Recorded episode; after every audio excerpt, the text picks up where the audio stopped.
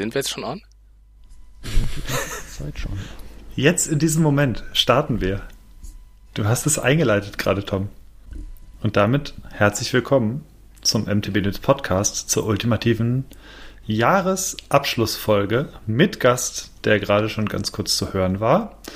Und wir sind jetzt gerade in der vorweihnachtlichen Zeit, kurz vor Heiligabend. Ihr hört uns aber kurz vor dem Ende des Jahres. Ihr habt schon äh, jede Menge Raketen gekauft, wahrscheinlich, denn äh, ihr böllert ganz bestimmt gerne, liebe Leserinnen und Hörerinnen und Hörer.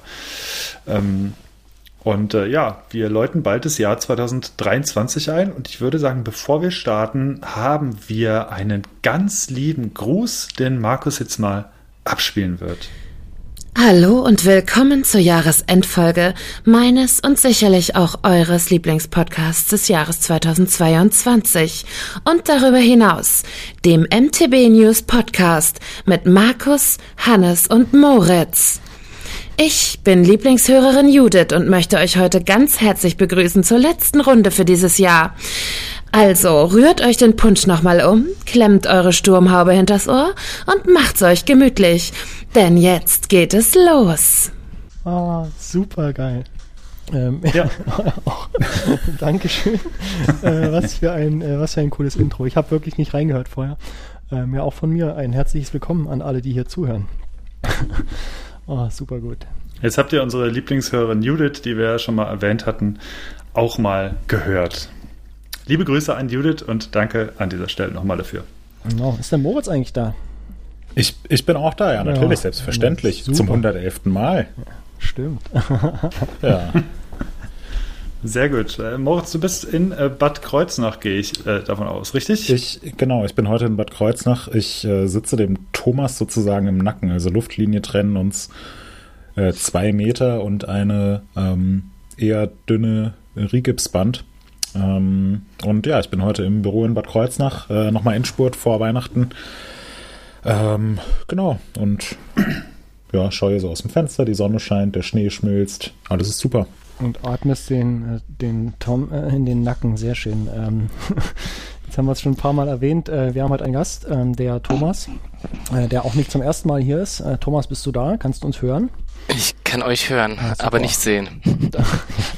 damit darüber kommst du, äh, darauf kommst du überhaupt gar nicht das, klar. Das verwirrt mich völlig, ja. Ja. Ähm, ja, willkommen, schön, dass du mal wieder da bist. Das ist eine Weile her, glaube ich, ne? Ich weiß ja, gar nicht, danke für dich, die Einladung auf alle Fälle. Ja. Wann hatten wir dich denn zuletzt hier? Weißt du das noch? Ähm, hm. war das nicht Das ist schon eine ganze Weile her. Ja, das war noch sogar im alten Büro, also muss schon eine ganze Ecke her sein. Oh, okay. Na, ja. dann wurde das ja wohl auch mal allerhöchste Zeit. Da hast du im Auto gesessen, glaube ich, bei der Aufnahme.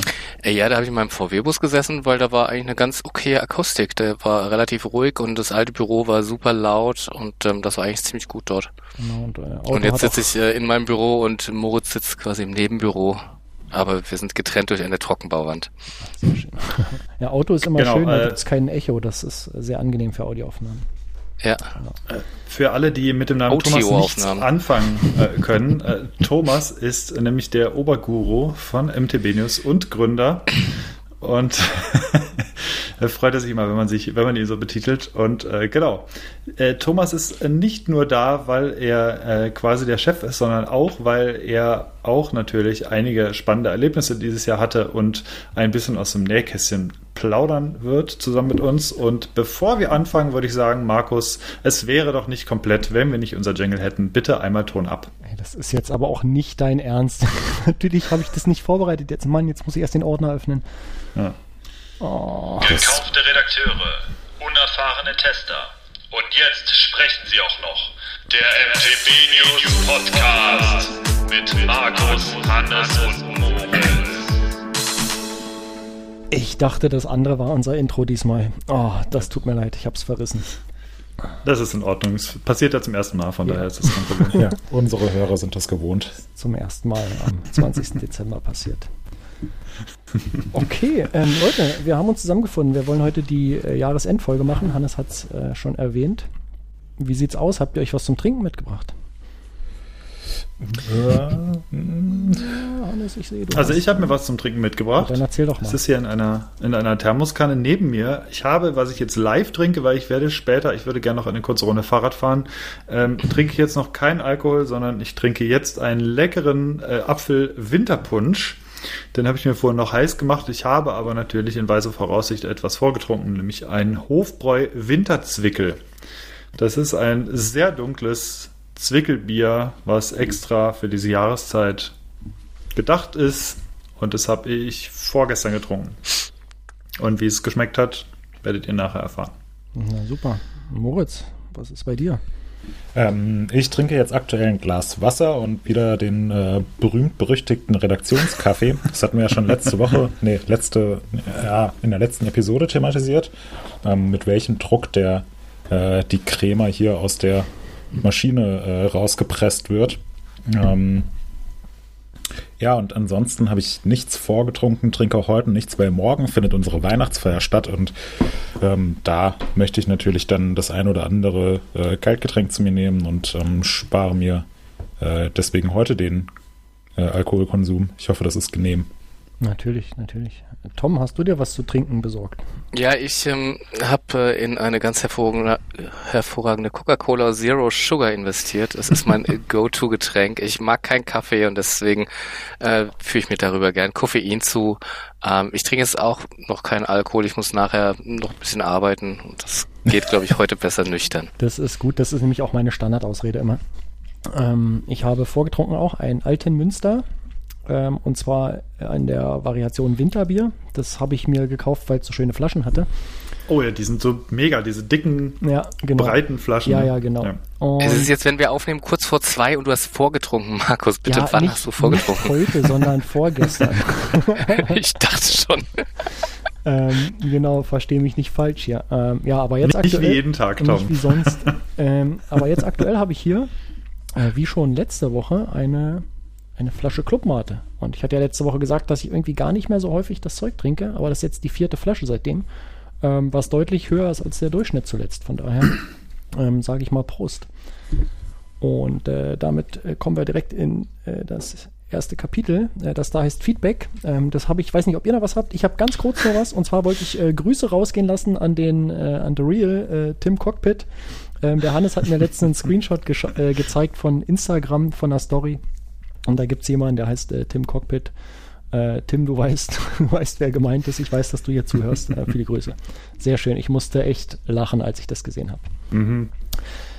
Ähm, okay, und dann können wir einfach mal direkt einsteigen in unsere Themen. Wir haben sehr viel äh, aufgeschrieben, was wir heute äh, behandeln wollen. Und wollen wir einfach anfangen mit den Highlights des vergangenen Jahres. Äh, wir haben ja so eine äh, Jahresendfolge, da guckt man immer gerne mal zurück auf das vergangene Jahr was ist alles so passiert. Ähm, das haben wir ja auch schon äh, mehrfach gemacht. Wir sind ja, glaube ich, jetzt im vierten Jahr, wenn mich nicht alles täuscht. Mhm. Ja. Und äh, so wollen wir es auch dieses Jahr machen. Wollen einfach mal zurückschauen auf das Jahr, unsere Highlights, unsere Lowlights, äh, besondere Dinge, äh, alles, was uns irgendwie in Erinnerung geblieben ist. Und äh, ja, die Highlights stehen hier zuerst und ähm, als erster hat hier der Moritz was äh, eingetragen. Moritz, hast du denn Lust, direkt mal anzufangen? Ja, äh, muss ich dann ja wohl, ne? Also, nicht, du kannst auch einfach sagen, nein, äh, Stecker ziehen und einfach gehen, gar kein Problem. ja, aber dann kannst du auch das Outro-Jingle direkt abspielen. ähm, ne, aber äh, bevor wir jetzt hier ähm, so in bester äh, AED-Manier das Jahr chronologisch durchgehen und mit den Highlights Januar gefolgt von Highlights Februar gefolgt von ihr wisst, wie es weitergeht, äh, loslegen.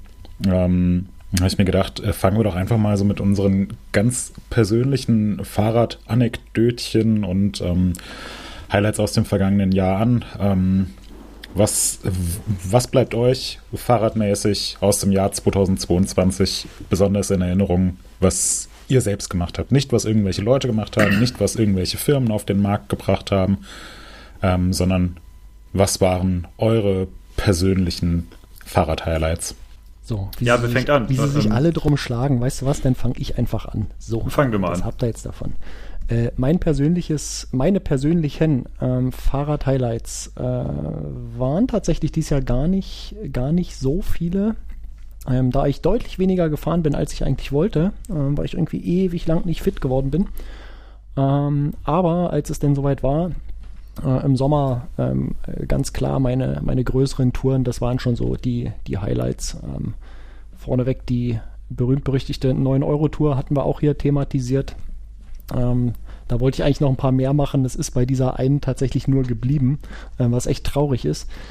Ähm, aber die wird mir in äh, langer Erinnerung bleiben. Die war ganz toll, hat äh, ganz viel Spaß gemacht. Und äh, ein paar Wochen später bin ich ähm, auch gefahren, äh, eine, eine, noch etwas längere Tour, äh, die hieß Himmel auf Erden ähm, bei 38 Grad Celsius irgendwie durch Berlin. Das war irgendwie auch eine richtig äh, krasse Erfahrung. Ähm, ja, so die, das waren so die Sachen, die, die mir in Erinnerung geblieben sind. ansonsten ein Highlight, was ich entdeckt habe in diesem Jahr, ähm, dass äh, dieses Spiel, was ich auch schon öfter erwähnt habe, das äh, Squadrats, ähm, Kacheln sammeln, äh, nochmal in, ähm, ja, auf, auf, auf Speed sozusagen. Ähm, das hat mich dann auch für den Rest des Jahres irgendwie beschäftigt, so bis heute. Also das mache ich jetzt seit einem halben Jahr eigentlich fast täglich. Ähm, total genial und es gibt immer noch äh, Dinge hier in der unmittelbaren Umgebung, die erledigt werden müssen. Gerade jetzt am am Wochenende das, die zugefrorenen Seen genutzt dazu, um ein paar Kacheln äh, einzusammeln, die sonst nicht so einfach erreichbar sind. Ähm, ja, so ich denke mal, das sind die, das sind so die, die Highlights, die ich hatte. Ist jetzt nicht so viel, wie gesagt, bin ewig nicht fit geworden, aber ähm, ja, mittlerweile habe ich wieder Spaß am, am Radfahren und werde sicherlich nicht meine, mein gestecktes Ziel erreichen, äh, was Kilometer angeht. Da müsste ich jetzt wahrscheinlich schon auf dem Rad sitzen äh, für den Rest des Jahres. Ähm, aber vielleicht wird es im nächsten Jahr besser. Und noch ein Highlight, ähm, was nur so mittelbar mit äh, direkt Fahrradfahrt zu tun hat, ähm, ist, äh, dass wir es geschafft haben, immerhin über 100 Episoden dieses Podcasts aufzunehmen. Nicht in dem Jahr, aber insgesamt. Das war auch schon ein, ein krasser Meilenstein, finde ich. Ähm, ja, ähm, ich denke, das, das waren so die Sachen, die ich mir rausgeschrieben hatte. Sehr schön. Ja, das mit den mit den Kacheln, da, da wird es bei mir auch, es würde auch noch was geben. Aber äh, ja, ich bin, äh, ich bin sehr, ich bin beeindruckt davon, dass du das auch gerade mit diesen ganzen Seen und so so durchziehst, wenn es halt irgendwie geht. Aber anders geht es auch wahrscheinlich einfach nee, nicht. Ne? Du, brauchst keine Chance die Seen. bei uns. Ja, ja, das ist einfach so viel Wasser hier. Ist ein, äh, normalerweise ein Vorteil in diesem Spiel. Das ist halt vielleicht ein Nachteil. Andererseits kommt man so auch mal mit dem Kajak irgendwie ein bisschen, ein bisschen raus. Und ja da wo es Kajak nicht geht, da muss dann irgendwann zufrieren und ja, das hat sich echt gelohnt jetzt am Wochenende. Sehr cool. Ja, ich, ähm, ich würde einfach weitermachen. Ähm, es gab ein paar Highlights bei mir fahrradmäßig. Ähm, ich denke, das größte Highlight, auch das längste Highlight, war die äh, Pommes Essen Reloaded Tour. Ich bin ja vor, keine Ahnung, drei oder vier Jahren bin ich mal nach Holland gefahren äh, und zurück und bin knapp 300 Kilometer gefahren und äh, schwächelnde Akkus körperlich wie auch von den technischen Geräten sorgten dann dafür, dass ich in Bielefeld die Bahn nach Hause genommen habe und das äh, war die ganze Zeit so ein Makel an dieser Tour für mich persönlich, äh, weil ich das äh, auch gerne ohne Bahn eigentlich wieder zurück nach Hause schaffen wollte. Und deswegen hatte ich mich in diesem Jahr wieder aufgemacht im Juli war schön lange hell äh, und bin dann früh morgens los um 5.40 Uhr und äh, habe eine ähnliche Tour gemacht, bin allerdings nicht nach Oldensaal diesmal gefahren, ähm, sondern nach äh, Enskede, oder Enskede und ähm, ja, das waren dann meine 340 und ich bin diesmal auch pannenfrei durchgekommen. Es war äh, ein wunderbarer Tag. Es hat ganz minimal mal mittags geregnet, ansonsten war es wirklich ideal. Es waren äh, tolle Strecken äh, über Bike Router von Markus natürlich da perfekt ausgewählt. Ähm, das war ganz cool. Ein weiteres Highlight ähm, war ganz grundsätzlich, dass ich tatsächlich äh, dieses Jahr, äh, da ist das schlimme Wort, ähm, oft Gravel gefahren bin. Ähm, knapp, also immerhin so anderthalb tausend Kilometer und äh, mit dem Gravelbike, was angesichts zu der ganzen anderen Fahrer, die ich ja sonst auch so nutze, doch relativ viel ist ähm, für mich. Und ich habe echt viel Spaß daran gefunden, einfach mit dem Rad irgendwo hinzufahren und mal zu gucken, wo es mich halt hintreibt. Also wo ich vielleicht einzelne Wege noch nicht kenne hier äh, und dann bin ich da in den und den Wald einfach dann reingefahren. Und äh, hm. das hat tatsächlich für mich äh, immer mehr Sinn ergeben, mit dem Rad auch mal unterwegs zu sein. Ähm, ich fahre traditionell auch keinen Tacho dran oder so. Rennrad bin ich dann immer direkt irgendwie auf Aktivität und auf Durchschnittsgeschwindigkeit und so. Und im Gravelrad fahre ich echt so in diesem, wirklich in diesem Explorer-Modus. Und das hat mir viel Spaß gemacht. Und äh, daran, weiteres Highlight technischer Sicht oder beziehungsweise produkttechnischer Sicht war, dass ich endlich mein äh, Enduro erhalten habe. Ähm, wer den Podcast hier regelmäßig hört, der wird es mitgekriegt haben, dass es eine ganze Weile gedauert hat mit beim Propane Tai. Das habe ich jetzt hier, es macht viel Spaß. Und ähm, das hatte ich auch, da komme ich zum nächsten Highlight mit, mit auf der Bock auf Ballern Runde. Bock auf Ballern, unser Firmen-Event, äh, was wir vor einigen Wochen hatten. Das hat wieder massiv Spaß gemacht und deswegen war es auch ein Highlight für mich. Ähm, alle möglichen Leute wieder gesehen ähm, und super cool Rad gefahren. Wir hatten wahnsinnig Glück mit dem Wetter. Es war ein mega Sonnentag. Es hat komplett Spaß gemacht einfach. Und zwei Kurzpunkte habe ich noch. Und äh, zwar war es ein Punkt, der ist relativ früh schon im Jahr gewesen. Und zwar bin ich da eine der besten Aussichtstouren aller Zeiten gefahren, denn ich hatte mir ähm, in Detmold so ein paar Sachen ausgeguckt, die man eigentlich mal verbinden könnte, die man fahren kann. Und zwar ähm, das Hermannsdenkmal ist sicherlich das bekannteste von den Sachen. Da bin ich dann hochgefahren. Dort gibt es ein paar nette Trails, die man wieder runterfahren kann ähm, beziehungsweise ein paar, paar nette Abfahrten, ähm, die, die man so auf die Hälfte wieder fährt. Und äh, von dort ging es dann äh, weiter bis, bis zur Hohen Wart. Das ist so ein ganz netter Aussichtspunkt. Und von da weiter ging es wieder ins Tal, wieder hoch zur Falkenburg und von der Falkenburg zu den Externsteinen. Die kennt man vielleicht auch noch. Ähm, und ähm, das sind Sehenswürdigkeiten, die wirklich innerhalb, äh, in, in einem ganz kurzen Abstand stehen und ähm, dann bin ich wieder nach Hause. Das war ein mega guter Tag.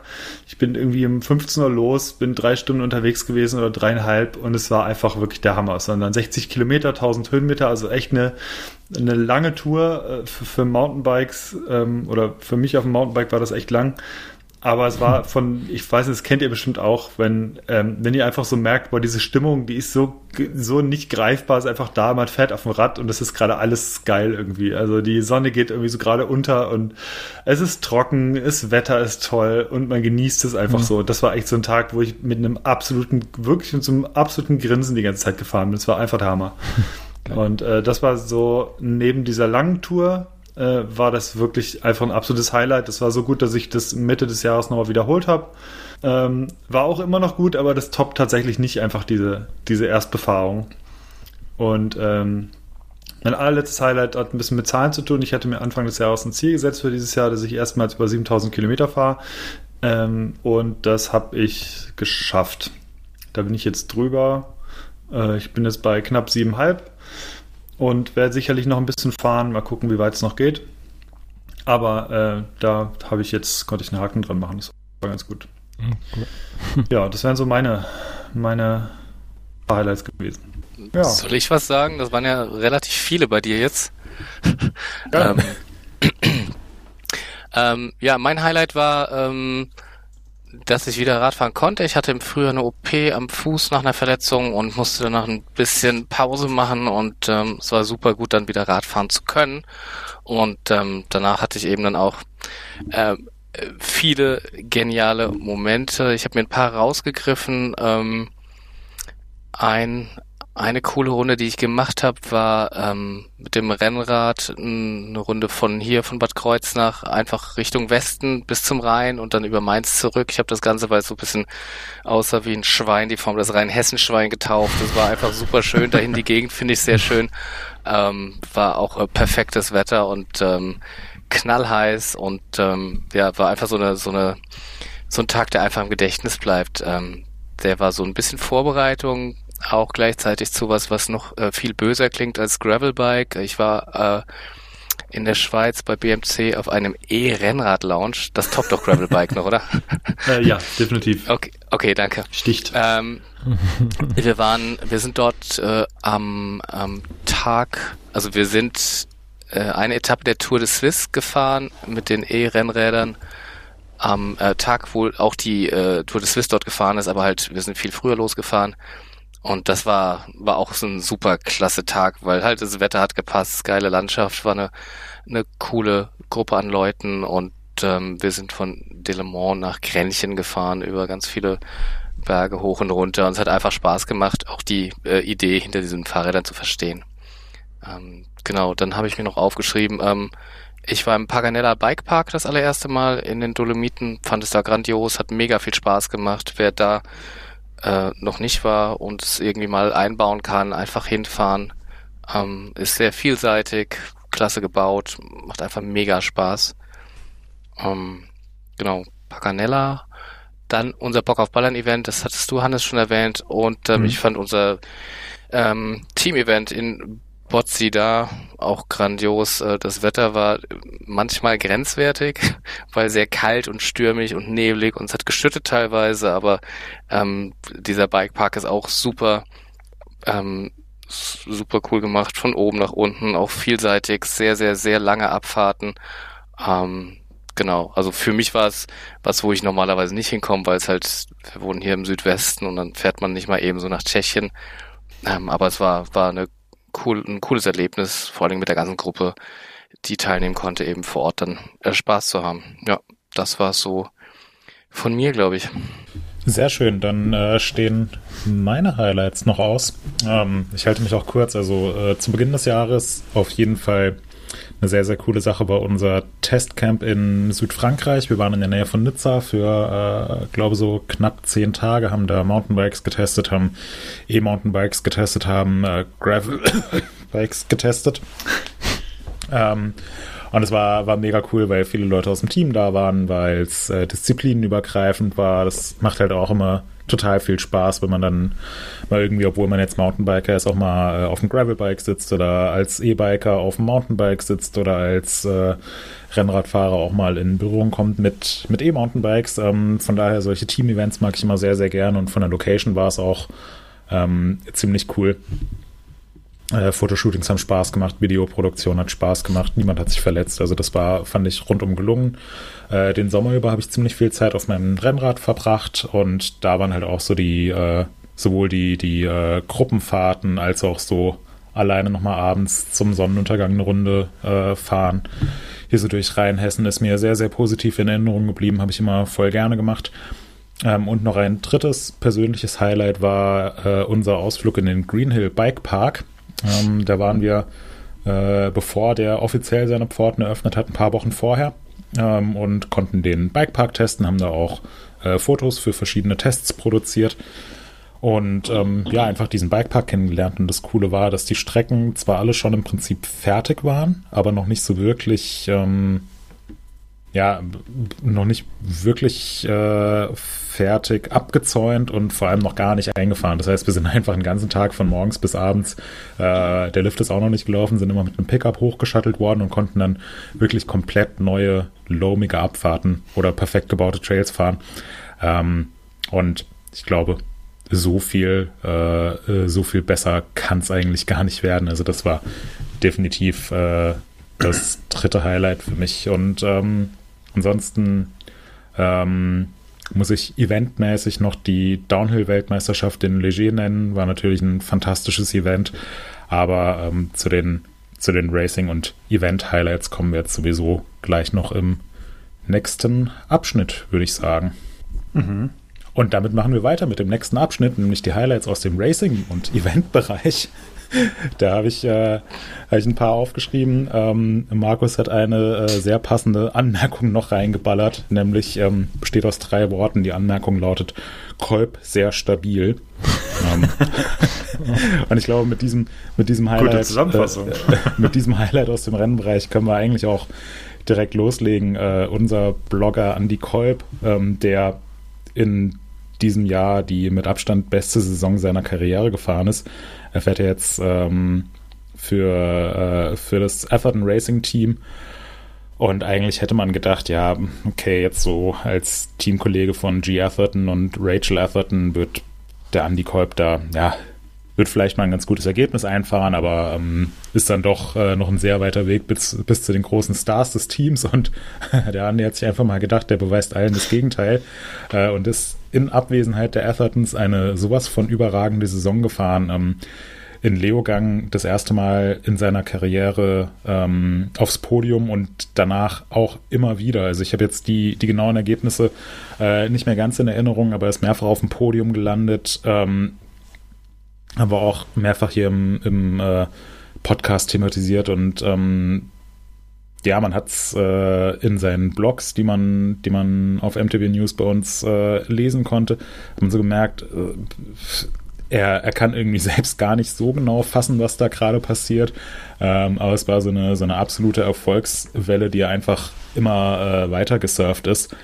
Ähm, und das war schon, war schon ziemlich überragend. Ähm, Weltmeisterschaft ist leider nicht, äh, nicht 100% gut für ihn gelaufen. Ich glaube, er ist im Finallauf gestürzt. Hätte ansonsten auch realistische Chancen auf eine, ähm, auf eine Medaille gehabt. Ähm, beim letzten World Cup des Jahres in Val d'Isole hätte er fast den ersten Sieg seiner Karriere eingefahren. Also ähm, da wäre es jetzt auch übertrieben ähm, oder nicht angemessen von, von so einer Eintagsfliege oder so zu reden, sondern der Andi, der hat letztes Jahr äh, komplett bewiesen, dass er, dass er einer der schnellsten Fahrer der Welt ist.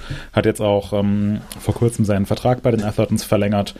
Ähm, und da freue ich mich einfach äh, riesig drüber, wie gut, wie gut er gefahren ist, weil er ist auch einfach ein total sympathischer Kerl, der, ähm, ja, der uns auch eben regelmäßig mit seinen Blogs versorgt hat, bei unseren Usern sehr gut ankommt, der dann auch mitkommentiert hat und so.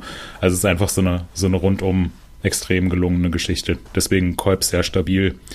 Würde ich Markus voll und ganz zustimmen. Ähm, ansonsten, was, was, äh, was World Cups angeht, äh, wisst ihr ja, mein Herz schlägt für den Downhill. Deswegen habe ich da auch einige Highlights aufgeschrieben. Ähm, äh, allen voran die Downhill-Weltmeisterschaft in Leger. Ähm, bessere Voraussetzungen gibt es eigentlich nicht. Also eine Downhill-WM in Frankreich, die ja sowieso so total äh, Rennsport verrückt sind, dann auch noch in Leger. Ähm, so eigentlich, was, was Weltmeisterschaften im Downhill-Bereich angeht, so der legendäre Ort überhaupt. Und äh, ja, dann gewinnt auch noch Loic Bruni das Ding, ähm, der sowieso so der Mr. Weltmeisterschaft ist, mit, also muss unter einem gigantischen Druck gestanden haben. Ähm, aber Wahnsinn, was, was der da wieder für, ein, für einen Lauf gezaubert hat. Ähm, und vor allem sind bei den Männern drei Franzosen in den Top 3 gelandet, also Loic Bruni, Loris Berger und Amaury Pierron ähm, Wahnsinnsrennen. Ich weiß nicht, wie viele Millionen Zuschauer vor Ort waren. Ähm, ist jetzt etwas übertrieben, aber ich habe es noch nie erlebt, dass es dass bei einem Downhill-Rennen so viel los war. Ähm, und da hat der, der Downhill-Sport wirklich Werbung in Eigensache, äh, in eigener Sache betrieben. Das fand ich, fand ich wirklich ganz, ganz äh, fantastisch. Also da, was, was da einfach los war. Es ist, es ist nicht in Worte zu fassen und ähm, definitiv ein riesengroßes Highlight. Ähm, auch das Rennen von den Frauen fand ich äh, ziemlich sensationell. Wally Höll ähm, ist Weltmeisterin geworden, total verdient. Nina Hoffmann ist auf Platz 2 gefahren, auch das, äh, das beste Ergebnis ähm, einer deutschen Fahrerin bei einer Weltmeisterschaft überhaupt, also auch äh, ganz großartige Leistung. Und ähm, Camille Ballanche mit frisch gebrochenem Schlüsselbein äh, mal eben so auf den dritten Platz gefahren. Mhm. Ähm, fand ich auch überragend und generell ähm, die Performance von Camille Ballanche im, im World Cup der Frauen und auch äh, was Amaury Piron das ganze Jahr über geleistet hat, auch wenn die WM nicht ganz nach seinen Vorstellungen verlaufen ist, aber wie er im World Cup gefahren ist, pff, fand ich, fand ich Wahnsinn. Ähm, ansonsten, und dann sind wir auch, äh, sind wir auch fertig mit, mit Downhill.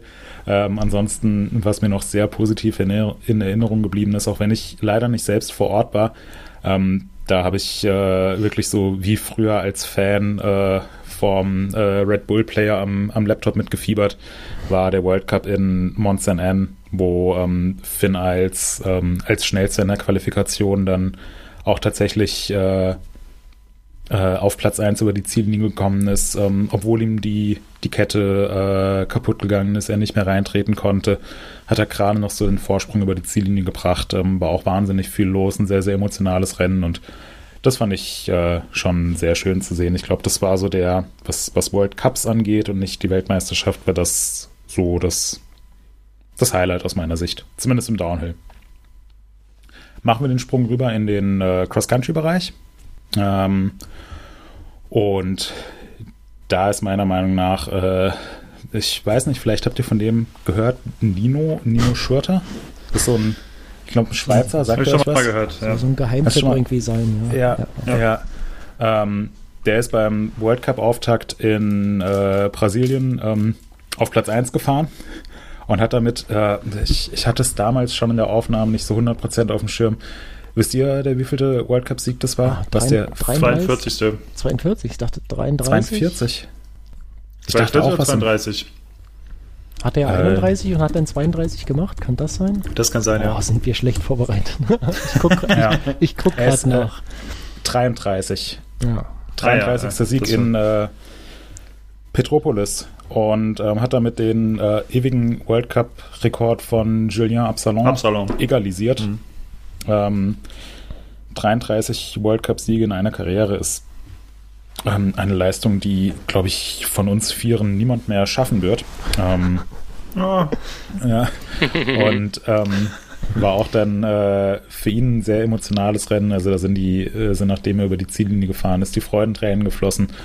Ähm, und ist jetzt eben geteilt mit Julien Absalon auf Platz 1 in der ewigen Bestenliste. Ähm, ein Sieg fehlt ihm noch, um die alleinige Nummer 1 zu werden. Ähm, und ähm, seine Karriere läuft ja noch, äh, da, da kann man äh, weiterhin gespannt sein. Ähm, was natürlich auch definitiv in Erinnerung bleiben wird, ist äh, dieses legendäre Rennen in der Lenzer Heide mit dem Battle zwischen Nino Schurter und Matthias Flückiger.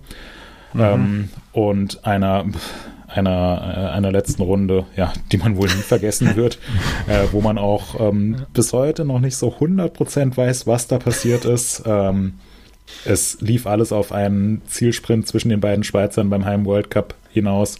Nino Schurter hätte bei seinem, bei seinem Heim-Weltcup, also er, er, kommt ja da aus der Gegend ähm, und irgendwie Viertelstunde, 20 Minuten von der Lenzer Heide entfernt, hätte bei seinem Heim-World Cup ähm, eben den, äh, den 34. Sieg äh, seiner Karriere holen können. Ähm, und ja, in dem Moment, wo schon äh, die äh, die Zielgerade eingeblendet wurde und sich alle auf den Zielsprint vorbereitet haben, ähm, lagen dann auf einmal beide mit den Rädern verkeilt im, im Wald und niemand wusste, was eigentlich so passiert ist. Und dann sind auch ein paar, ähm, paar Worte ausgetauscht worden. Und ähm, ich glaube, die Stimmung zwischen Schurte und Flückiger war dann äh, nicht so überragend. Ähm, nee. Ja, also äh, das, das, das bleibt zumindest aus Zuschauersicht äh, sicherlich als Highlight in Erinnerung. Ähm, und daneben natürlich auch die, die Cross-Country-Weltmeisterschaft, äh, ebenfalls in Leger. Ähm, Nino Schurter zum zehnten Mal in seiner Karriere Weltmeister geworden. Ähm, ja, was, was soll man dazu sagen? Und auch bei den Frauen, äh, Pauline Ferrand-Prévot, die äh, relativ verhalten in die Saison gestartet ist, aber dann innerhalb kürzester Zeit Weltmeisterin im Cross-Country geworden ist im ähm, Marathon und Gravel-Weltmeisterin ist ja auch noch geworden. Dazu, äh, also die hat, hat so in der zweiten Saisonhälfte einfach alles gewonnen, was es zu gewinnen gab. Ähm, fand ich, äh, fand ich auch sensationell. Ähm, und äh, Pauline Ferrand-Prévot, haben ja auch äh, einige von euch mitbekommen, ist jetzt ähm, neuerdings zu äh, Ineos äh, Grenadiers gewechselt. Mhm. Für die wiederum fährt ein äh, gewisser Tom Pitcock. Er wird Markus ich wusste, jetzt, dass du den, äh, ja, die ja, Kurve wird, nimmst. wird Markus jetzt wieder seinen Tim Cockpit-Witz hoffentlich anbringen. Ähm, weil, äh, wenn wir im Rennbereich sind und davon Highlights reden, dann muss man auch die Tour de France erwähnen und mhm. die eine Abfahrt. Ihr, ihr könnt euch erinnern, also ähm, was er da äh, äh, was er da gezeigt hat. Das war, äh, war fantastisch. Habe ja. eben äh, in, der, in der Mittagspause äh, kurz YouTube angemacht, weil ich zum Essen irgendwas gucken wollte und da ähm, wurde dann auch wieder, wurde mir vorgeschlagen, äh, 12. Etappe Tour de France 2022, Tom Pitcock. Ja, äh, das hatten wir ja auch hier im Podcast. Das war einfach, ja. das ist ja nur eine Minute Video, aber das war einfach so äh, sowas von geil. Also, Komplett anderes Level. Der Typ, ja. ja. Wahnsinn. Ja. Genau. Äh, um den Rennbereich ähm, abzuschließen, jetzt hatten wir schon Downhill, Cross Country äh, und sogar den Rennradbereich, wollen wir natürlich noch ähm, den, äh, das Enduro-Segment erwähnen. Ähm, und da äh, denke ich zumindest aus deutscher Sicht ähm, war das Jahreshighlight äh, die Trophy of Nations zum mhm. Jahresabschluss. Ähm, die Performance von Team Deutschland bei den äh, Frauen aufs Podium gerast, bei den Männern sind sie, glaube ich, Vierter geworden. Ähm, zwei ganz, ganz überragende Rennen, mit denen man vorher nicht gerechnet hätte. Ähm, ganz tolle Teamleistungen und wir hatten dann ja auch äh, Christian Textor hier im Podcast, der da noch so ein bisschen aus dem Nähkästchen geplaudert hat. Also das war, ähm, äh, war für mich auch eines der, der Racing-Highlights. Ja. Habt ihr noch, habt ihr noch äh, Highlights hinzuzufügen?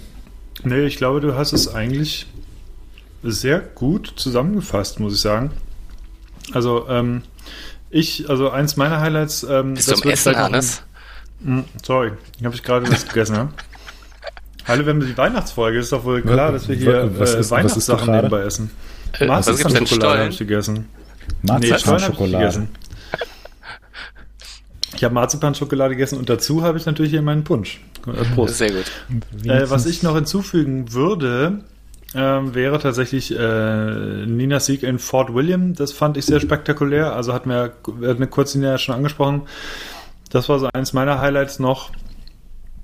Und ähm, ja, nicht, nicht so direkt Mountainbike, ich weiß nicht, äh, da werden wir wahrscheinlich später noch zukommen, hatte auch ein bisschen mit, ähm, mit äh, Rennrad eher zu tun. Da gab es noch äh, einen äh, ganz bestimmten eine ganz bestimmte Abfahrt, bei der eine Mountainbike-Wahre-Stütze mit, äh, hm. mit drin war. Ähm, das war, das war auch eins meiner Racing-Highlights, muss ich sagen. Als äh, Matej Mohoric, ich weiß nicht, ob ich es richtig jetzt ausspreche, äh, der Mailand Sanremo gewonnen hat mit einer Wahre-Stütze. Und äh, es sah komplett irre aus, weil er einfach für die Abfahrt wunderbar einen, einen sehr niedrigen Schwerpunkt über, auf dem Rad hatte. Und es äh, war anscheinend die Teamtaktik, dass das so aufging und äh, ja, hat funktioniert. Also das wäre, das würde ich noch hinzufügen, ist zugegebenermaßen ja. jetzt nicht im Mountainbike Racing, äh, aber ja, genau, ne, das war, doch gab einige Highlights. Ja, muss man sagen. nee, aber da, äh, es stimmt zwar, ist kein Mountainbike, aber ähm, fand ich auch ziemlich cool zu sehen. Ähm, man muss, man muss ja dazu sagen, äh, Aerodynamik auf dem Rennrad ist natürlich gerade in der Abfahrt ein riesengroßes Thema und ähm, mhm. es ist ja äh, noch gar nicht so lang her, dass, dass so Sachen wie der Supertag und so weiter verboten worden sind. Mhm. Also, dass man sich irgendwie so auf den Sattel legt oder was auch immer oder aufs Oberrohr, dass man sich so ganz klein hinterm Lenker äh, zusammenkauert. Das ist jetzt alles nicht mehr so leicht möglich. Ähm, und ja, da hat äh, der Mann, dessen Name Hannes eben so schön ausgesprochen hat, ähm, hat mal eben. Sag, äh, nee, hast du, kann, kann Markus hier ähm, einspielen, ähm, hat äh, kurzerhand ähm, eine Dropper-Post auf seinem, auf seinem Rennrad montiert. Ähm, und ja, dadurch konnte er halt viel, viel, viel, viel tiefer hinter den Lenker, ohne dass es die Regeln verletzt hat. Und hat dann auf der finalen Abfahrt so viel Zeit rausgefahren, dass er es gerade noch so dann äh, auf den letzten Kilometern ins Ziel über die, über die Ziellinie ähm, gebracht hat und äh, ist dazu auch ähm, super krass einfach äh, bergab gefahren. Also ist jetzt nicht nur so, dass der da äh, mit abgesenktem Sattel ein bisschen rumgecruised ist, sondern hat voll attackiert. Ähm, Wäre auch ein, zwei Mal fast schief gegangen. Das war, war äh, auf jeden Fall ein ganz schöner Knaller und Mailand Sanremo ist äh, im Rennradbereich natürlich auch eines der wichtigsten und prestigeträchtigsten Rennen des Jahres. Deswegen ja, passt das hier durchaus kann man nochmal gespannt sein, ob die UCI darauf reagiert und das auch verbietet. Oder ja, bestimmt. das erlaubt äh, bleibt. Werden wir mal schauen. Ja. Waren die sicherlich auch nicht darauf vorbereitet. Und das Team wird sich das ja nee. vorher auch angeschaut haben. Äh, sie werden ja auch nicht äh, so mit Absicht irgendwelche Regeln übertreten und kann mir auch schon vorstellen, dass da echt so bei der UCI so komische Gesichter kurz äh, zu sehen waren, als sie das. Mist, wir haben das vergessen. Haben. Shit. Ja. ja. Weil die Regelwerke ansonsten sind ja sehr, sehr ähm, ausführlich und präzise. Ich hatte, glaube ich, mal, doch, das war Downhill, äh, vom Downhill das Regelwerk mir irgendwie als PDF runtergeladen und das ist ja krass mit, also wie, wie tief das strukturiert ist, also was da alles an Details äh, festgelegt ist, ist ja der absolute Wahnsinn und ähm, ja, irgendwie haben sie versenkbare Stützen im Rennrad nicht auf dem Schirm gehabt. Sehr lustig. Das ist dann quasi so gewesen wie bei NASCAR, dieser Ross Chastain, der einfach außen überholt hat, oder? ja, das, genau. Also das, das müssten wir, ja, muss eigentlich auch als, äh, als Highlight im, im Racing-Bereich ähm, geführt werden. Ist zwar auch kein Mountainbike, aber äh, schnell fahren auf der Straße hatten wir ja gerade schon. Kurven sind Und, wichtig, ja. Ja. Ist der, ist der eigentlich irgendwie sanktioniert worden oder ging das durch? Ich habe nicht gehört, dass da irgendwas gekommen wäre Vielleicht ja. haben sie auch Regeln geändert im Nachhinein, ich weiß nicht. Ich habe es bloß damals, wie wahrscheinlich fast alle mitbekommen, dass er einfach so äh, cool auf der Außenseite der Kurve überholt hat am Ende noch. Ja, das war wirklich sensationell. Ja. Okay. Würde ich sagen, hinter den, äh, hinter den Highlights-Bereich, äh, hinter den Highlight-Racing-Bereich setzen wir auch einen Haken. Jetzt steht hier noch äh, neue Bikes, besondere Events oder die gemischte Tüte. Mit was wollen wir weitermachen? Oh, können, können wir mit den neuen Bikes weitermachen. Ganz geil oder die Tüte. So, Dann machen wir die Tüte. Da gibt es auf jeden Fall einiges zu diskutieren. ähm, ja, machen wir die Tüte. Es gab Anfang Februar eine sehr spannende Meldung, äh, die auch, ich sag mal, die hat bei uns auch für relativ viel äh, Aufsehen gesorgt. Viele Kommentare, wurde oft angeklickt. Äh, und zwar hieß die Überschrift Shimano-Teile für Bikes für über 10 Millionen Euro geklaut. LKW-Fahrer mit Narkosegas betäubt. Äh, das war natürlich irgendwie eine Meldung, die kommt natürlich an. Ähm, ja, das, äh, das hatte ich mir so ein bisschen auch als Highlight rausgenommen, weil das einfach so eine Meldung ist, die schon dermaßen kurios klingt, ähm, dass man automatisch draufklickt. Und ähm, ja, ich glaube, es waren, genau, da ging es nämlich am Anfang drum, also es ging um Bikes für insgesamt 10 Millionen Euro, aber der Wert der Teile, der drin war für diese Bikes, der betrug in Anführungsstrichen nur 270.000 Euro, aber trotzdem ist es natürlich krass, ähm, wie kriminell das Ganze halt einfach läuft. Ähm, dass da einfach äh, jemand mit Narkosegas betäubt wird und das ganze Ding ausgeräumt wird. Also ähm, das war einer so der Highlight. Die 200 Artikel, äh, 200 irgendwas 1000 Euro, die sind ja auch so relativ zu sehen, weil wenn man sich kurz zurückerinnert, Anfang des Jahres, wie die Liefersituation mhm. äh, bei Komponenten aussah, das hat sich ja zum Glück ein bisschen gelöst jetzt. Ähm, dann dürfte das aber auf, auf der Straße wahrscheinlich nochmal deutlich, äh, deutlich wertvoller gewesen sein. Ja. ja. Das ist ja auch eine Sache, das hatte ich mir tatsächlich auch noch aufgeschrieben. Ähm, als, als äh, kleinen positiven Punkt, dass sich so langsam die, die Anspannung löst in der in, in, den Lieferketten und so, dass man wieder Sachen zu kaufen bekommt. Aber ähm, wollte ich jetzt hier gar nicht reinbringen ähm, und sorry, dass ich dich unterbrochen hatte. Nö, äh, wir sollen, wir wollen ja alle, also ihr könnt sehr gerne unterbrechen, ähm, beziehungsweise mitdiskutieren. Äh, ist wahrscheinlich sogar angenehmer, als wenn wir das einfach irgendwie vorlesen. Ähm, und wo ihr das Paper vor euch habt, sucht euch doch mal, Thomas, sucht dir doch mal einen Artikel aus, der dir auch im Gedächtnis geblieben ist, aus, diesen, aus dieser gemischten Tüte. Ähm, okay. Aus der gemischten Tüte. Ähm, Videogame mit Fabio Wittmer fand ich sensationell gut. Und zwar, ähm, ich leide unter einer gewissen Reizüberflutung, was Mountainbike-Videos anschaut. Ich bin ja schon ja. relativ lange mit dabei. Und es gibt so viele Videos und man stumpft irgendwann ab und denkt mhm. so, ja, okay, ähm, aber das fand ich sensationell gut. Ein neue, quasi ein neuer Blickwinkel darauf. Cool gefilmt, geschnitten, gefahren. Super geil. Also hat mich absolut begeistert, ähm, das Video. Videogame-Video. Äh, ja. Beide Daumen hoch.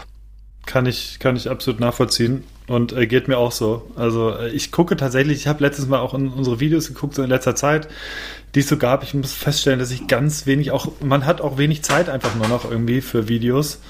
Und ähm, aber das Ding, äh, wir hatten das vorab dann schon ein bisschen angekündigt bekommen, äh, dass so was Neues kommt. Und das war ja auch das erste Video, glaube ich, von Fabio seit, keine Ahnung, anderthalb Jahren. Der hatte, hatte sich ja auch zwischenzeitlich recht schwer verletzt.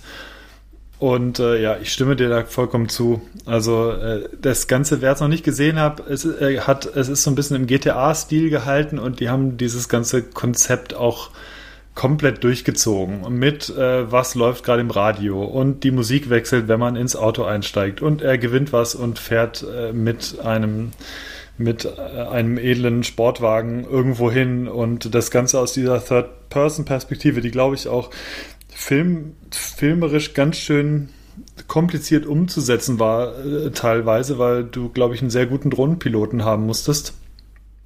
Und äh, ja, also ist auch definitiv so mein, mein Highlight-Video, glaube ich. Ja, äh, was auch noch daran so ein bisschen anschließt, zumindest thematisch, äh, was äh, irgendwie vor äh, zwei Wochen oder so bei Rennrad News lief, ähm, die äh, die Leute, die haben sich für diese Swift-Rollentrainer äh, ein, äh, ein Mod gebaut, ein Software-Mod für GTA und ähm, damit ist es jetzt irgendwie möglich, äh, auf dem Rollentrainer durch ähm, Los Santos zu fahren. Ähm, das fand ich auch äh, ziemlich lustig, äh, dass, das, dass das offensichtlich so viel Interesse irgendwie äh, erregt, dass, dass die Leute sich sowas basteln. Ich meine, das kostet echt viel Zeit und und es ist aufwendig, sowas zu bauen und ähm, irgendwie, irgendwie scheint das Motivation genug zu sein, da irgendwie mit dem, mit dem Rollentrainer durch äh, ja, Los Santos zu ballern und äh, Grand Theft Bike äh, zu spielen. Äh, auch absolut großartig die Idee. Ähm, haben wir auch mal verlinkt ja. in den Shownotes. Ähm, also wie ungefähr alles, was wir heute äh, hier erwähnen, äh, die Links, kleine Info, wie immer, Service, wir haben das alles in den Shownotes. Könnt ihr direkt in eurem Player äh, aufrufen und äh, euch durchklicken. Nachdem ihr die Folge gehört habt. Natürlich. natürlich. Oder ihr drückt kurz auf Pause und äh, mhm. guckt dann und kommt sofort wieder. Äh, ich würde noch vielleicht zwei kleine Kooperationen anführen, die wir hatten. Und zwar, ähm, weil die irgendwie auch, also für uns einfach irgendwie recht spannend waren insgesamt. Es war eine Aktion von, äh, von Bikeyoke mit dem Nobelhobel. Da hat Bikeyoke vier, vier Bikes aufgebaut äh, vier sehr edle Bikes, natürlich mit irgendwie den eigenen Komponenten, aber auch ganz viel anderes Zeug. Ähm, das wurde stark diskutiert und es sind auch einfach vier wahnsinnig schöne Fahrer dabei rumgekommen und die äh, wurden dann bei eBay versteigert und mit diesem Geld wurden verschiedene Projekte ähm, unterstützt, die mit dem Fahrradbereich zu tun hatten. Ähm, und die ganze Idee fand ich einfach irgendwie ganz cool dahinter. Ich hatte das so ein bisschen begleitet und ähm, verlinken wir natürlich auch. Guckt euch die schönen Fahrräder an. Er gibt, äh, wie gesagt, vier davon. Und das zweite ist, was auch mit schönen Dingen zu tun hat. Es ging aber eher um schöne Werkstätten. Und zwar äh, hatten wir zusammen mit By Components die schönste Laserwerkstatt außer Korn. Und äh, es ist unglaublich gewesen, wie viele Leute sich beworben haben. Es gab natürlich was zu gewinnen. Und ähm, es wurde auch dann noch ein bisschen aufgestockt, weil wir ursprünglich drei Preise vergeben wollten für die Top 3. Und es hatten sich, glaube ich, nachher 250 Leute beworben, glaube ich, mit 250 Werkstätten. Und die gingen vom absoluten ähm, Minimalismus bis zur unglaublichen Profi-Werkstatt äh, und ausgefeilten Lösungen. Und äh, teilweise im Garten, so auf der Terrasse gebaut, irgendwie eine extra Werkstatt. Also lohnt sich absolut. Wir haben da versucht, ähm, die schönsten auszuwählen und haben auch dann die schönsten, äh, zehn schönsten Schrauberbuden außer, außer, äh, außerkorn. Da gibt es auf jeden Fall einiges zu gucken. Verlinken wir euch natürlich. Es ist wirklich für, für jeden was dabei. Es ist ähm, also größer, größer könnten die Unterschiede nicht sein, aber was diese ganzen Werkstätten eint, ist, glaube ich, die Kreativität, mit der da rangegangen wurde. Ja, das wollte ich nochmal äh, anführen. Es noch was, Moritz? Mm, jetzt äh, hier von den Sachen, die gelistet sind, nicht. Also Tipps gegen Po-Schmerzen oder äh, Knieschmerzen nach dem Fahrradfahren finde ich jetzt zwar auch relevante Themen, aber nichts unbedingt für den Jahresabschluss, mit dem wir uns jetzt hier beschäftigen müssen. Äh, auch wenn sie natürlich ähm, ja, eine sehr große Resonanz bei unseren Lesern und Leserinnen hervorgerufen haben. Ähm, Bikes der Redaktion waren definitiv sehr, sehr cool äh, zu sehen, was, äh, was wir im Team alles so in Bikes fahren. Gab es in zwei Teilen. Auch die Bikes von den äh, vom Bock auf Ballern sind Ach, mir äh, sehr positiv in Erinnerung. Ich hab's gerade hier, äh, wollte es gerade reinkopieren. Ja, ah, Markus, ah, Gedankenübertragung. das wollte ich, wollte ich gerade auch noch erwähnen. Sehr schön. Ja. Ähm, und äh, videomäßig, ihr habt jetzt eben alle Fabio Wittmer als Highlight genannt. Ähm, muss ich sagen, mein Highlight in diesem Jahr war äh, der, der schnelle Hugo äh, Frix Talon äh, mit dem äh, Kommissar Tempo, was sie zum Launch rausgebracht haben. Das, äh, also ich weiß nicht, wie es euch ging, aber ich habe mir dieses Video angeschaut und dann bin ich direkt auf die Website von Commissal gegangen und habe hab geschaut, wie teuer dieses Rad ist und wollte es unbedingt haben. Ähm, und ich finde, äh, das ist. so fahren ähm, wolltest. Äh, äh, ja, naja, das, ja, auch. Ja. ähm, aber mh, hm, da ähm, muss ich sagen, dass es Marketing, das funktioniert, auch wenn ich es mir dann nicht gekauft habe, aber äh, fand ich schon sehr, sehr cool. Ja, das war auf jeden Fall auch schön. Äh, was war denn ähm, euer euer Highlight von den Bikes der Redaktion? Habt ihr da Highlights von den anderen, von, von unseren Kolleginnen und Kollegen, was euch besonders gefallen hat? Los, ich, Tom, äh, sag's. Sag's, Tom. Ja, Tom, sag. Ähm. Boah. Nö, ich finde meine Räder eigentlich am besten. Ja. Ich fand das, ich, ich fand das Kendall Super Six super cool von Jan, weil es einfach Jannendale hieß und äh, äh, farblich großartig war. Ich fand tatsächlich das von äh, Tobi Stahl halt mega schön auch. Oh ja. Mhm. Äh, das war das Last, glaube ich. Ähm, halt auch wieder edelst aufgebaut. Ähm, super, super schicke Kiste, ja. Absolut, ja. Wer das nicht gesehen hat, das könnt ihr in dem äh, zweiten Teil, den verlinken wir auch noch. Es gab, es gab zwei Teile von der Bikes Redaktion im zweiten Teil sehen. Und äh, er hat das, glaube ich, in so einem, äh, es wurde so Lotus Racing nachempfunden, äh, also ein ganz verrückter Lack. Äh, sieht schon aus dem Stand äh, und nicht aufgebaut wahnsinnig schnell aus, dieses Fahrrad. Äh, ja, definitiv. Gehört auf jeden Fall zu den Highlights. Ja, ich, ich persönlich finde ja die, die Räder von meinem Kollegen Gregor immer wunderschön. Ähm, deswegen möchte ich die an dieser Stelle nennen. Ähm, wenn es jemanden gibt, der Räder schön aufbaut, dann Gregor. Ich hoffe, er hört es. Und ich hoffe, er ähm, wird mir das immer vorhalten, dass ich mich hier positiv über seine Räder geäußert habe. Also sowohl, sowohl sein, ähm, sein Demo, oh, das Demo ist einfach das beste Downhill-Rad und auch sein Giant und auch sein, äh, sein, sein Pump-Track-Rad und der Panda natürlich. Wie könnt ihr hier an dieser Stelle das, nicht den Panda nennen? Vierrädrige Rad. Ja, ich hätte es mir ja. gerade noch aufgehoben. Ich wollte sagen, sein Fahrrad aus 95, das gefällt mir auch sehr gut. Ja. Sein vierrädriges Fahrrad. Ja. Ja, was genau. irgendwo im Thüringer Wald gerade wahrscheinlich unterwegs Ohne ist. Sprit steht das wieder. irgendwo auf irgendeinem Waldweg, wo es nicht stehen darf. Ja. Markus, der Panda ist noch nie liegen geblieben. Ach so. Stimmt, ja, hast recht. Ja.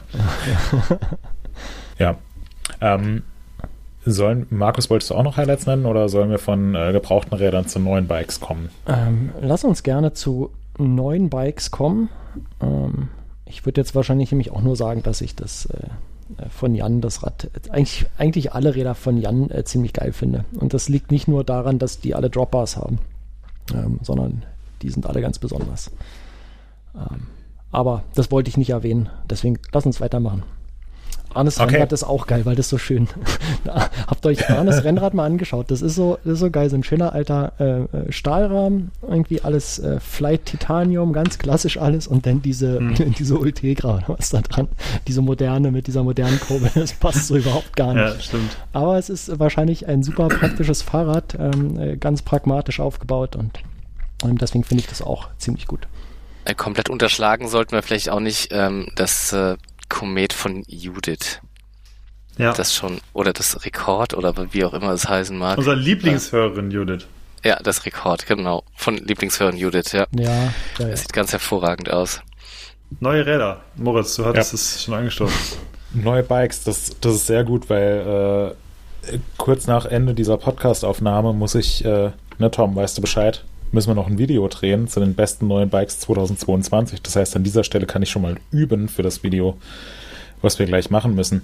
Ähm, 2022 sind ja einige neue Räder rausgekommen. Äh, die meisten davon haben wir auch hier im Podcast thematisiert. Ähm, aber ist natürlich schwierig, den Überblick zu behalten. Ich habe es mal so ein bisschen unterteilt in die Kategorien Cross Country, Trail, Enduro und natürlich Down Country, weil sich in dieser Kategorie äh, meiner Meinung nach ähm, letztes Jahr dieses Jahr, 2022, besonders viel getan hat. Ähm, aber fangen wir mal an mit Cross Country und da einigen Highlights. Ähm, ich drei Stück rausgepickt. Einmal das neue BNC Four-Stroke, ähm, was es äh, als, als reguläre Race-Version und auch als Down-Country-Version gibt. Ähm, mit dem besonderen Feature, dass äh, man den Sattel von alleine absenken kann, ähm, ohne dass man den Sattel belasten muss. Also hat so eine, so eine Autodrop-Technologie. Ähm, sieht ziemlich cool aus, muss ich sagen. Mhm. Also haben auch das, äh, das komplette Rahmenlayout geändert. Ist jetzt so ein Dual-Link-Hinterbau-Design. Ähm, und äh, das Rad war auch direkt schon äh, relativ erfolgreich, wurde bei der Weltmeisterschaft ähm, in Leger das erste Mal gefahren. Meiner Meinung nach, wie eigentlich alle Sachen von BMC, optisch sehr, sehr gelungen. Äh, leicht progressive Geometrie, ähm, coole Features. Ähm, deswegen finde ich, ist das auf jeden Fall als eines der Highlights zu nennen. Ähm, das neue Orbea OS finde ich sehr spannend. Ähm, es sieht auf den ersten Blick aus wie das bisherige OS. Ähm, ist aber ähm, von der Geometrie eine ganze Ecke progressiver geworden, also moderner, flacherer Lenkwinkel und so weiter. Wäre früher wohl als Downcountry durchgegangen, ist inzwischen einfach laut Orbea so das, was man im, im Cross-Country World Cup fährt. Ähm, ist aber genauso leicht wie der Vorgänger ähm, und hat jetzt 120 mm Fehlerweg vorne hinten. Ähm, super schöner Rahmen. Ähm, gefällt mir sehr, sehr gut. Und das dritte Highlight, ähm, wo jetzt äh, vielleicht das Rad selbst gar nicht mal so wahnsinnig äh, spannend ist, aber die Tatsache, dass die Marke jetzt überhaupt im, äh, im Mountainbike-Bereich aktiv ist, ist das äh, ist das Mountainbike-Debüt und neue Cross-Country-Race Hardtail von Cervelo, mhm. das ZHT5. Äh, Cervelo ist ja so im, im Road- und Cross-Bereich eine der Premium-Marken überhaupt, hat unter anderem dieses Jahr die Tour de France gewonnen und ähm, baut eigentlich so, so super krasse High-End-Rennräder, ähm, wo das Einstiegsmodell äh, im fünfstelligen Bereich losgeht. Und ähm, wir haben vor Beginn der Saison äh, Milan Wada unter Vertrag genommen, ähm, den man ja aus dem Cross-Country-Race-Bereich kennt. Und da hat man schon ein bisschen gemunkelt, hm, da könnte es Mountainbike-mäßig was geben. Und ähm, tatsächlich sind die dann jetzt auch dieses Jahr mit einem ersten äh, Cross-Country-Race Hardtail rausgekommen. Ähm, da bin ich total gespannt, was zukünftig noch, noch so von Cervelo kommen wird. Und ähm, ja, finde es einfach eine eine sehr coole Entwicklung, dass ähm, der Mountainbike-Bereich mittlerweile auch so groß ist, dass Firmen aus dem Rennradbereich hier aktiv sind und umgekehrt. Also, also dieses, dieses grenzüberschreitende, kategorieüberschreitende haben wir auch schon häufiger hier im Podcast thematisiert, dass auf einmal ähm, Rennradfahrer im Cross-Country World Cup an den Start gehen oder Cross-Country-Fahrer auch für Straßenteams verpflichtet werden oder mhm. sich dann im Winter alle auf irgendwelchen Crossstrecken treffen. Also am Ende ist es irgendwie Fahrradfahren und was da jetzt für Reifen drin stecken oder ob der Lenker, äh, wie oft der gekröpft ist, spielt dann eine untergeordnete Rolle. Also Fahrradfahren muss man können und fit muss man sein und das ähm, ja, zeigt sich auch hier, dass äh, der Mountainbike-Sport auf einmal auch für so eine Marke wie Cervelo interessant wird. Ähm, insgesamt muss ich aber sagen, im Cross-Country-Bereich fand ich 2022 jetzt nicht so, nicht so wahnsinnig spannend. Ähm, da sind die Produktzyklen aber häufig auch an, an große Rennen ähm, wie die Olympischen Sommerspiele geknüpft. Ähm, und gerade so im Hinblick auf Paris 2024 könnte ich mir schon vorstellen, dass da nächstes Jahr 2023 äh, schon einiges rauskommt oder zu sehen sein wird, was ja. ähm, was, was einfach sehr, sehr cool ist. Also da mhm. kann man sich, glaube ich, drauf freuen. Mhm. Wo sich viel getan hat, meiner Meinung nach, ist im Downcountry-Bereich. Das war ja bisher immer so ein, ja, ähm, irgendwie so der, der coole Bruder von den ganzen Cross-Country-Buden. Ähm, hat man aber normalerweise einen Cross-Country-Rahmen genommen und dann ähm, Dämpfer mit etwas mehr Hub reingesteckt und eine Federgabel mit 120 statt 100 Millimeter und auf einmal hast du eine abfahrtslastigere Geometrie und baust vielleicht noch größere Bremsscheiben dran und sagst dann, na ja, hier, das ist jetzt, ist jetzt Downcountry und nicht mehr Cross-Country. Und ähm, die Kategorie, die ist meiner Meinung nach ähm, so ein bisschen erwachsen und eigenständig geworden und grenzt sich jetzt recht deutlich ab von den typischen Cross-Country-Race-Bikes und auch von äh, typischen Trail-Bikes. Ähm, sinnbildlich äh, dafür steht für mich das Rocky Mountain Element, was, wie ich finde, eines der, der schönsten Räder ist, die im, in den letzten Jahren rausgekommen sind. Ähm, eine sehr, sehr abfahrtslastige Geometrie hat. Äh, 120 mm Federweg am Heck. Es ist ähm, ganz cool anpassbar und äh, trotzdem aber sehr leicht, klettert wahnsinnig gut und macht insbesondere auf steilen Trails ähm, wahnsinnig viel Laune, hat, äh, hat unseren Testern sehr, sehr viel Spaß gemacht. Ähm, und ist einfach ein sehr, sehr cooles, eigenständiges Downcountry-Rad. In eine ähnliche, etwas allroundigere Richtung geht es Track Top Fuel. Das war ja früher so das, das Racebike von Track. Ähm, ist mittlerweile schon längst durch das Super Caliber abgelöst worden und ähm, dafür geht es Top Fuel jetzt mehr und mehr in so eine Downcountry ähm, Trail-Richtung. Auch ein sehr, sehr gelungenes Rad. Also leistet sich, ähm, jetzt mal abgesehen vom Preis, praktisch keine Schwächen, hat alle Features mit an Bord, die man sich von einem modernen Bike wünscht. Ähm, ja, rundum gelungen.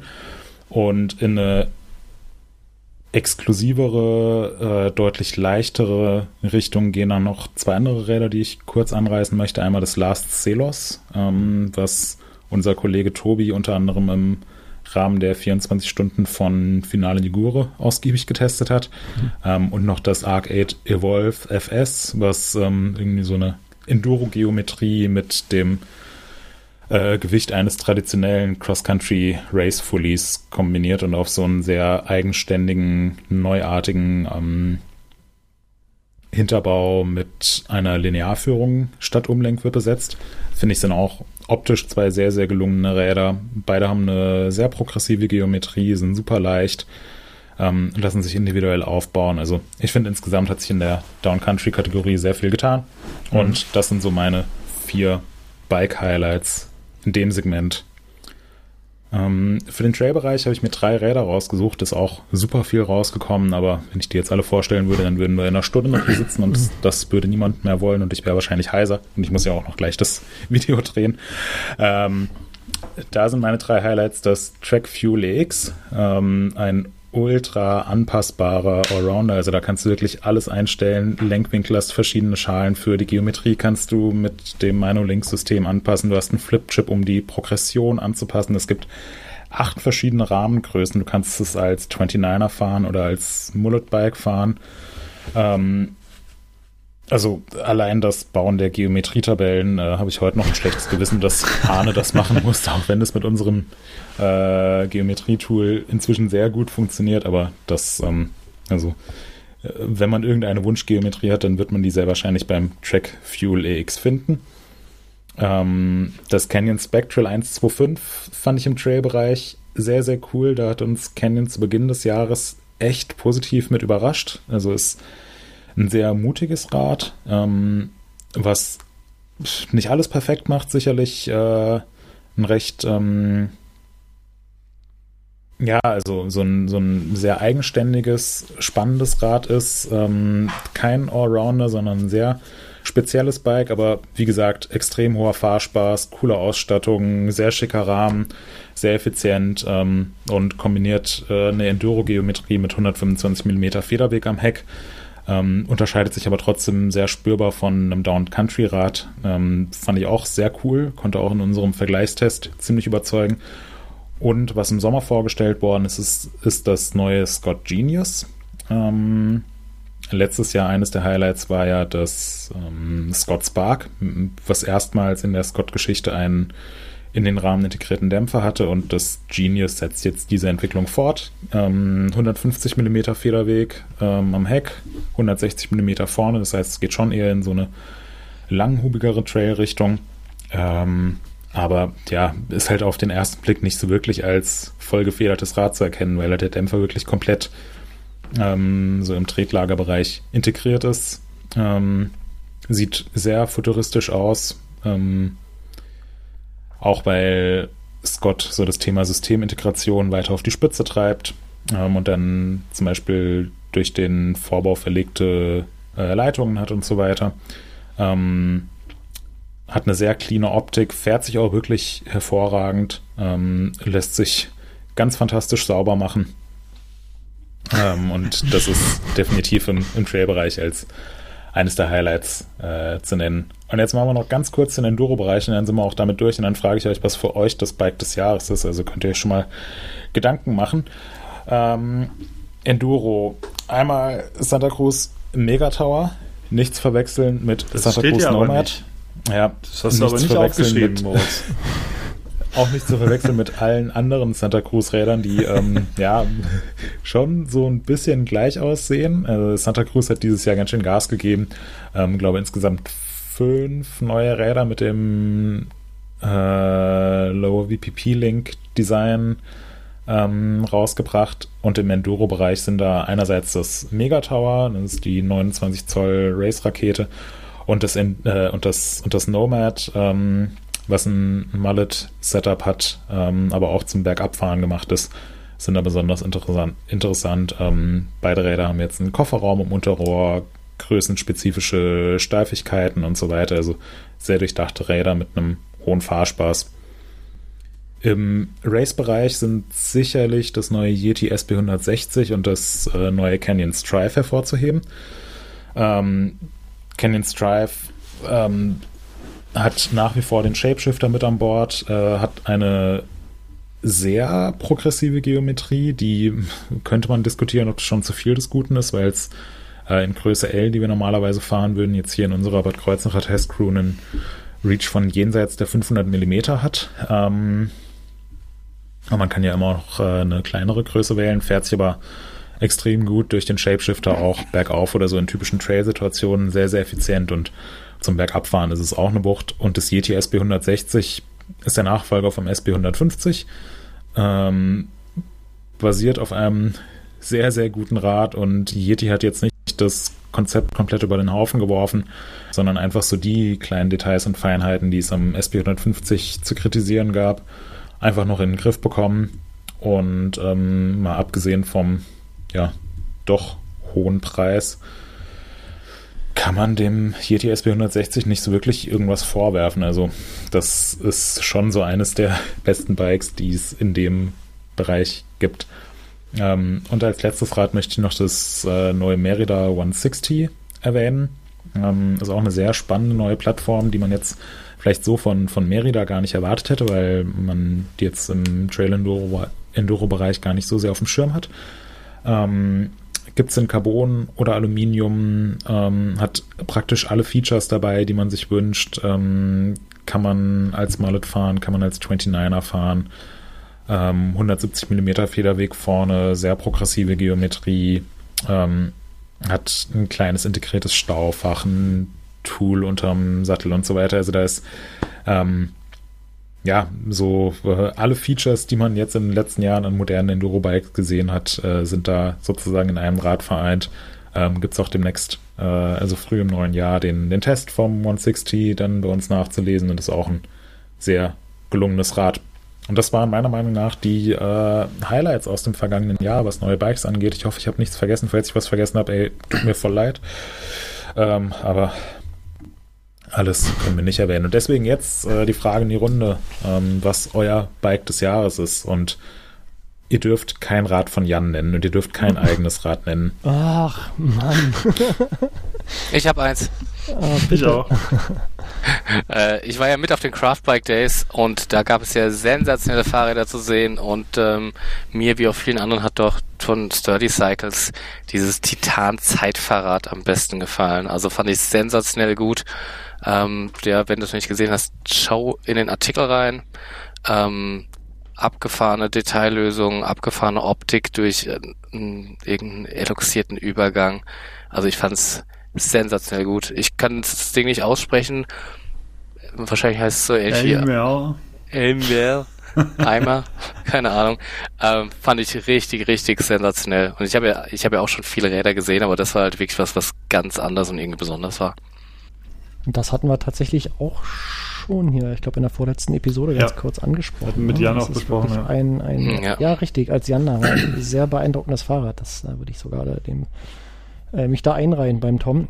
Ähm, da wir ja keine eigenen Fahrräder nennen dürfen, ähm, sage ich aber trotzdem, äh, für mich ist das Fahrrad des Jahres immer das, äh, womit ich am meisten fahre, womit ich am meisten Spaß habe. Und das sind nur einfach mal meine eigenen Fahrräder. Ansonsten ähm, würde ich ganz Kess ich habe vorhin auch mal überlegt, äh, durchgeguckt, was wir, was wir so äh, an Fahrrädern vorgestellt hatten in diesem Jahr. Und ähm, klar, ihr wisst, ich äh, bin eher auf der, äh, auf der Seite mit wenig Federweg unterwegs und ähm, Moritz hat, äh, glaube ich, so äh, von den drei äh, XC-Rädern, die er erwähnt hatte, waren halt zwei dabei, wo ich sage, ey, okay, ähm, das ist äh, für mich auf jeden Fall ein geiles Bike. Das ist BMC äh, Four-Stroke, ähm, richtig, richtig geniales Ding. Und ähm, das Cervelo hat mir tatsächlich auch gut gefallen, auch wenn es so an sich, äh, Moritz hat es auch so gesagt, ist so relativ unauffällig so. Aber äh, wenn es das in dem Gelb gäbe, äh, was nur dem Team vorbehalten ist, äh, würde ich ja sofort zuschlagen. Ähm, was eine großartige Farbe. Ähm, gefällt mir richtig gut. Äh, rein, rein optisch. Ich hätte gedacht, dass du jetzt äh, auf das Scott Scale RC gehst, allein wegen des Preises. Äh, ich glaube, das hatten wir, hatten wir das nicht im letzten Jahr schon? Äh? Letzte Woche äh, besprochen, ja. Ja, ja. Letztes Mal. Äh, das hatten wir beim letzten Mal schon. aber ja, das, äh, klar, natürlich auch äh, nur rechts unten wird da gekauft. Ist ja, ist ja logisch. Ja, aber ähm, genau, das wären so meine, meine Favoriten irgendwie. Ich, ich würde auch ganz gerne auf die Craftbike Days gehen. Sturdy hatten wir schon, wie gesagt, auch besprochen. Bin auch absolut begeistert davon. Was ich ebenfalls ähm, super schick fand, äh, war das, äh, war das Sauer. Äh, da, die, es gab einen Prototypen von, von Sauerbikes, den fand ich wunderschön, genauso wie das Moorhuhn. Äh, wobei man beim, beim Moorhuhn äh, von Huhnzeige tatsächlich sagen muss, dass äh, das eigentlich nur eine Weiterentwicklung ist. Das Rad an sich ist ja schon zwei Jahre alt. Aber die beiden Räder, die fand ich sehr gut. Und was ich tatsächlich auch gerne erwähnen würde noch, weil ich es einfach äh, optisch ähm, so schlicht wie schick halte, ist das Rose Bonero, Moritz, was du getestet hattest im April erstmals und was wir auch im Hardtail-Test hatten, äh, weil ich einfach auch dieses, dieses Konzept von einem günstigen Hardtail äh, mit Variostütze, was irgendwie cool ausgestattet ist, äh, immer noch sehr charmant finde. Darauf hatten wir auch unseren Hardtail-Test aus diesem Jahr aufgebaut. Und äh, auch wenn äh, mir das äh, Radon von der Ausstattung in diesem Preisbereich noch ein bisschen besser gefiel, äh, fand ich äh, oder finde ich das Rose immer noch wirklich ein äh, unauffällig, schickes, gut ausgestattetes Rad. Äh, die Variante, die du getestet hast, die, find, die gefällt mir sogar noch ein bisschen besser, äh, Moritz, mit der Pike und noch so ein paar anderen Geschichten. Gewicht geht auch in Ordnung und ähm, ja, das, das würde ich tatsächlich noch so als, als Highlight nennen. Aber so ein, ähm, im Fully-Bereich, also so im Enduro-Trail-Bereich, ähm, gibt es wahnsinnig viele coole Räder, aber äh, nicht diesen haben will Effekt, den ich vor ein oder zwei Jahren hatte, als zum Beispiel das, äh, äh, das äh, Scott rauskam. Das erste, was mit integriertem Dämpfer kam. Und ähm, ja, aber das wäre, wäre glaube ich, so meine, meine Wahl. Das Rose und ich glaube wirklich das Sauer. Finde ich schon sehr gut. Okay, dann hätten wir das Thema Bikes abgeschlossen. Jetzt hier noch zwei äh, inhaltliche Programmpunkte, bevor wir den Abschluss machen. Ähm, unsere Vorhersagen und unsere Lowlights. Wollen wir erst positiv oder erst negativ? Tom, du ähm, darfst entscheiden. Thomas. Äh, Vorhersagen bitte. okay, wie wird 2023, Thomas? ähm, 2023 ähm, ich glaube, es werden immer mehr Leute weiterhin auf das EMTB umsteigen. Ich meine, dort gibt es gibt jetzt immer mehr so Light-EMTBs, die halt gewichtsmäßig näher an den normalen MTBs dran sind und auch optisch näher an den normalen MTBs dran sind. Und ähm, ich denke, das ist was, wo wohl oder übel so langsam die Reise hingehen wird. Das heißt, ähm, wir hatten es jetzt auf unserem Bock auf Ballern Event schon mal gemerkt.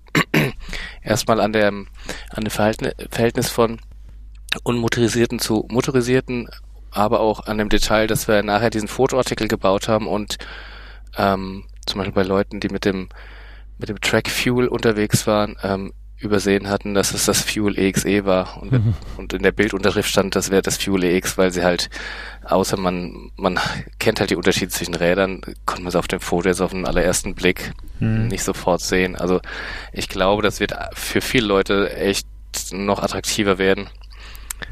Ähm, genau. Hannes, das ist deine, eine Vorhersage. Deine Hausaufgabe zwischen den Jahren, lerne den Unterschied zwischen Track Fuel X und Track Fuel XE. bitte. bitte. Bitte. Warum?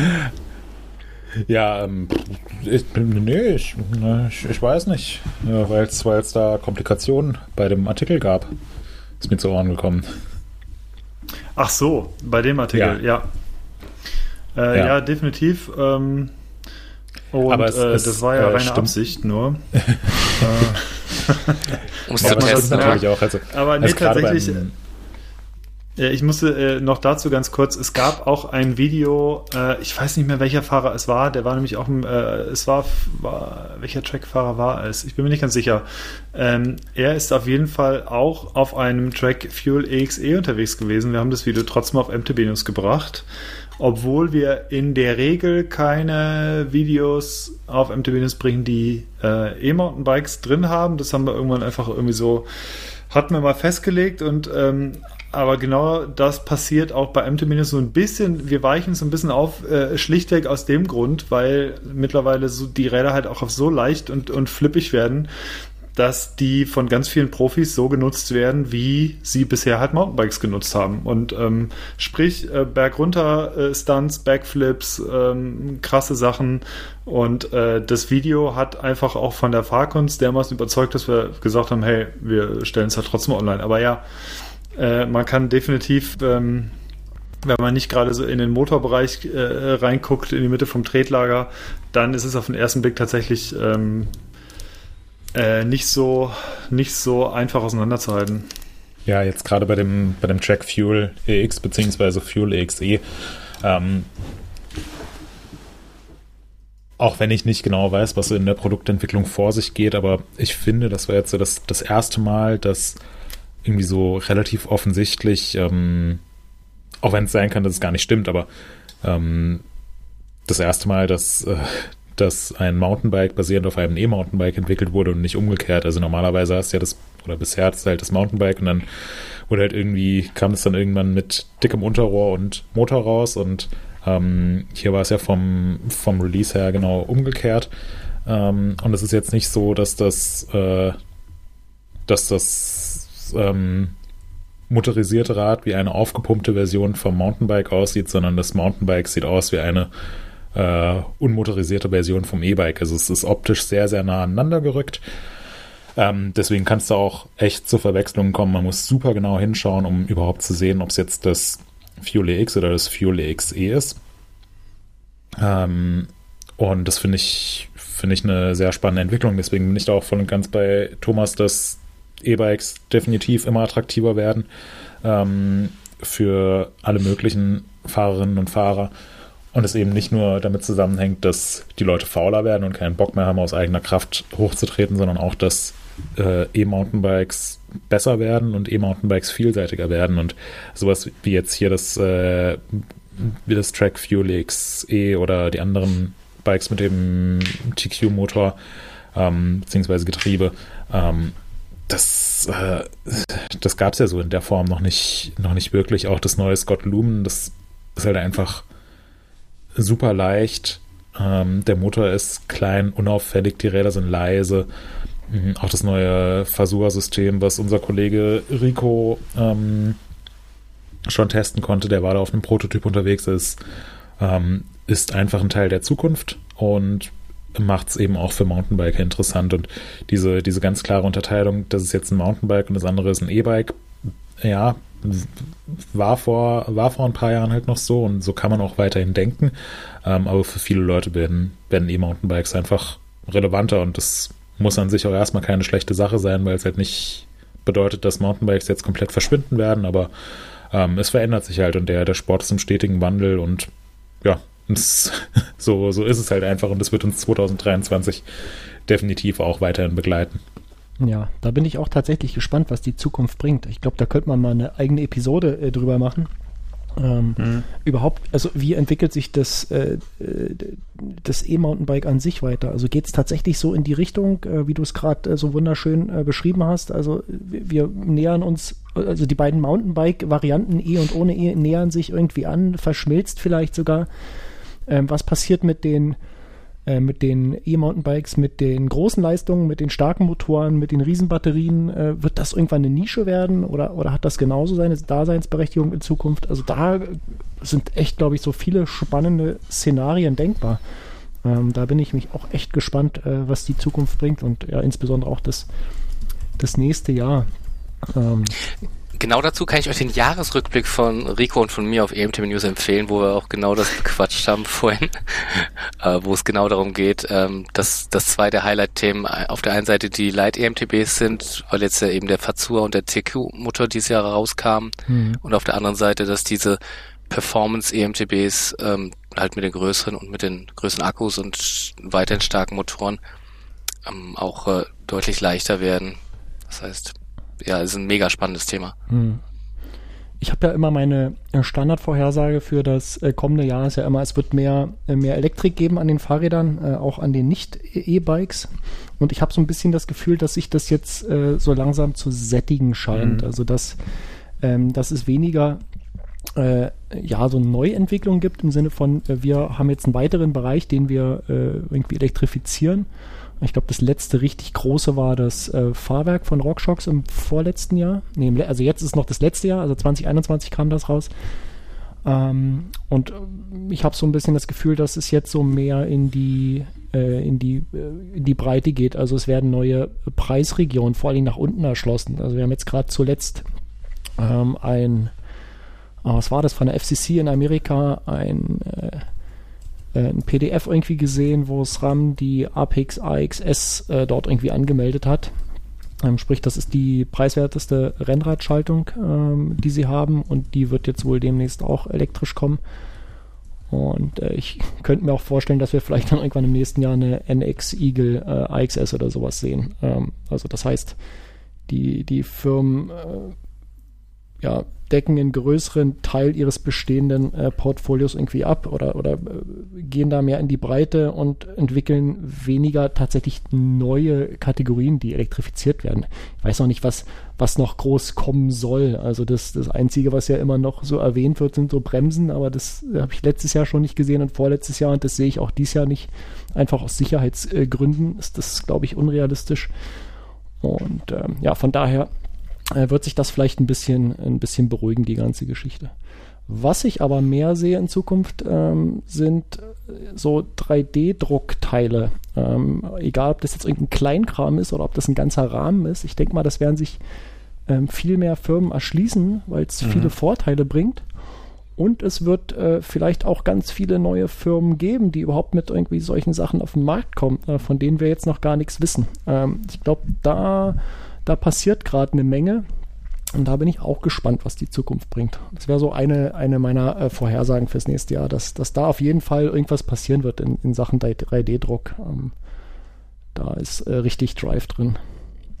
Was, ähm, was mir noch so ein bisschen eingefallen ist, ist, dass das Thema ähm, Bikerinnen im Gravity-Bereich immer stärker anzieht. Das hat man jetzt nicht nur mit äh, Events wie der Red Bull Formation. Die gibt's ja, ist ja jetzt nicht zum ersten Mal gerade gewesen, äh, aber unter anderem auch mit der Red Bull Formation, äh, wo Frauen im Prinzip äh, im Rampage-Style halt einen Wettbewerb durchgeführt haben, sondern auch zum Beispiel, dass erstmals äh, Frauen beim District Ride dieses Jahr dabei waren. Der District Ride hat natürlich jetzt ein paar Jahre Pause gemacht. Äh, und man muss dazu sagen, dass die Freeriderinnen oder Slopestylerinnen dort ähm, nicht das ähm, nicht das Event an sich mitgefahren sind, aber die bekamen immerhin ähm, äh, Zeit und ähm, äh, Möglichkeiten, da diesen Kurs halt mal abzufahren und ähm, haben auch ganz gut, äh, das kam auch ganz gut an. Wir haben ähm, äh, mit der Kati äh, darüber gesprochen, können wir auch gerne verlinken, äh, die dort vor Ort war. Und ähm, ja, wir haben auch ein kleines Interview mit ihr gehabt, beziehungsweise mit ihr, ähm, mit ihr einen kleinen Gastbeitrag da gemacht und ja, erklärt sie ganz gut, äh, wie sie im Prinzip mit den, äh, mit den Slopestylern zusammengearbeitet haben, ähm, dass sie einfach diese Features so ein bisschen springen und man hat das Gefühl, dass äh, in dem Bereich einfach mehr Frauen ähm, mittlerweile am Start sind, vielleicht auch irgendwie ähm, sich mehr trauen, auch äh, trauen, da so ein bisschen irgendwie reinzugehen in diesen Bereich und auch einfach mittlerweile super krasse Tricks machen.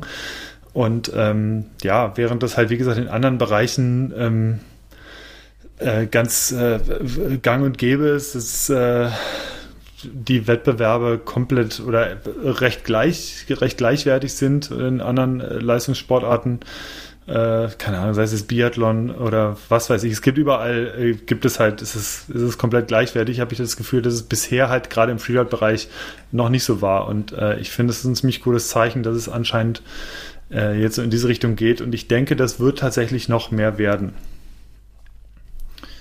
Äh, das, das wäre mir noch eingefallen. Ansonsten, was die Elektrifizierung angeht, da bin ich auch bei Markus. Ähm, wir hatten ja beispielsweise die Flight Attendant-Geschichte ähm, vorgestellt. Ähm, ich bin es bisher immer noch nicht gefahren. Ähm, muss auch sagen, dass es, äh, dass es mir, glaube ich, einfach äh, am, äh, am Ende zu, oder beziehungsweise was ich dazu sagen wollte, ist, wir hatten ja letztens, es kam mir deswegen nochmal, weil wir letztens da ein, ähm, einen Artikel zu dem Upgrade-Kit hingestellt hatten. Und äh, da hoffe ich einfach, dass es in Zukunft vielleicht einfach auch ein Upgrade-Kit ähm, geben wird für Bikes, die nicht dieser relativ illustren Runde angehören, für die das nur möglich ist. Das sind nämlich, glaube ich, nur sieben, sieben, acht Räder, glaube ich, für die das äh, Flight Attendant Kit dann nachträglich zugekauft werden kann, ähm, sondern dass man sowas äh, mittelfristig vielleicht auch mal an die normalen Räder dran kriegt und dass man es mal Probe fahren kann. Ja, aber genau, da bin ich bei Markus, dass ich glaube, so viel elektrifiziert wird, glaube ich, nicht mehr werden. Ja, es bleibt ja auch nicht mehr, so viel übrig, noch, oder? Was noch elektrifiziert ja, werden kann. Ja. Ja, also was man so denke, äh, gesehen hat in den letzten Jahren, was ja auch äh, so zugenommen hat, jetzt auch bei E-Mountainbikes natürlich wieder. Ähm, ich weiß eigentlich falsches Thema, aber so die Integration von Beleuchtungsanlagen und so, ne, die dann hm. Ähm, schon so mit ausgeliefert werden und natürlich auch über die große Batterie gespeist werden und sowas. Aber ähm, das ist ja eigentlich nicht das, ist ja nicht das Thema, was wir hier meinten mit, mit der Elektrifizierung an Bikes. Ähm, da ist die große Welle, glaube ich, durch jetzt erstmal. Ja. Ja, das denke ich auch. Also so viel, so viel bleibt halt nicht mehr, was an sich elektrifiziert werden kann. Äh, da sind eigentlich die meisten Komponenten schon ähm, abgehakt.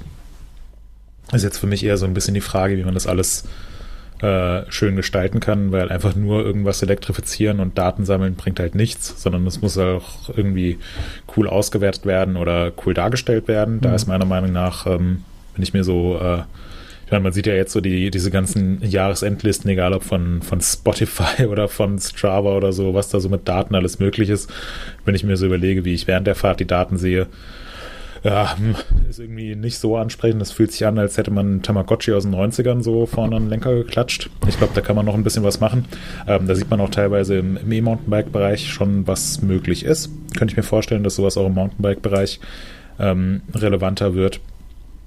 Und was ich mir auch vorstellen könnte, so beim ganzen, beim ganzen Thema Elektrifizierung und auch Systemintegration, was für mich so ein bisschen miteinander einhergeht. Ähm, klar, wird immer relevanter. Ähm, man sieht es jetzt auch teilweise in, in Mountainbikes, also jetzt hier die neuen Räder von Scott haben zum Beispiel gar keine Aufnahme mehr für eine mechanische Schaltung. Mhm. Ähm, das, also am, am Rahmen kriegst du die halt nicht durch. Ähm, generell geht der Trend dahin und ähm, ja, das ist halt, es hat, äh, hat auf den ersten Blick einige Nachteile. Es hat auch Vorteile, das will ich jetzt gar nicht so sehr beurteilen. Ähm, aber ich könnte mir auf jeden Fall vorstellen, dass da auch jetzt mehr und mehr das Potenzial für kleinere Firmen da ist, so ein bisschen äh, Back to the Roots ihr eigenes Ding zu machen. Und ähm, äh, beispielsweise hatte, hatte Raw jetzt ein riesengroßen Erfolg damit, einfach so, so ehrliche Mountainbikes zu machen mit, äh, mit einem Fokus auf Servicebarkeit und einfach von vornherein außen verlegten Kabeln, wo aber die, die Zugverlegung cool gelöst ist und das gibt's gar nicht gar nicht so oft, ähm, aber klar, gerade für so für, für kleine Hersteller finde ich das nicht verkehrt. Und wir haben ja beispielsweise bei den Craft Bike Days gesehen, dieses Jahr waren 30 Firmen dabei. Man hätte noch mehr Firmen einladen können. Also gerade in diesem ähm, äh, in diesem Segment der der kleinen und Kleinsthersteller, die machen ja super coole Sachen. Ähm, und für die könnte das dann ein weiteres Alleinstellungsmerkmal sein, wenn sie halt einfach wieder servicefreundliche äh, Räder anbieten, die man ganz normal mit einer mechanischen Schaltung fahren kann, an denen man wunderbar schrauben kann, für die man niemanden mit einer Mechatroniker-Ausbildung braucht, um da mal eben irgendwie das Kettenblatt zu wechseln oder so. Ähm, könnte ich mir auch vorstellen, dass das 2023 auch weiter in den Fokus rückt. Mhm.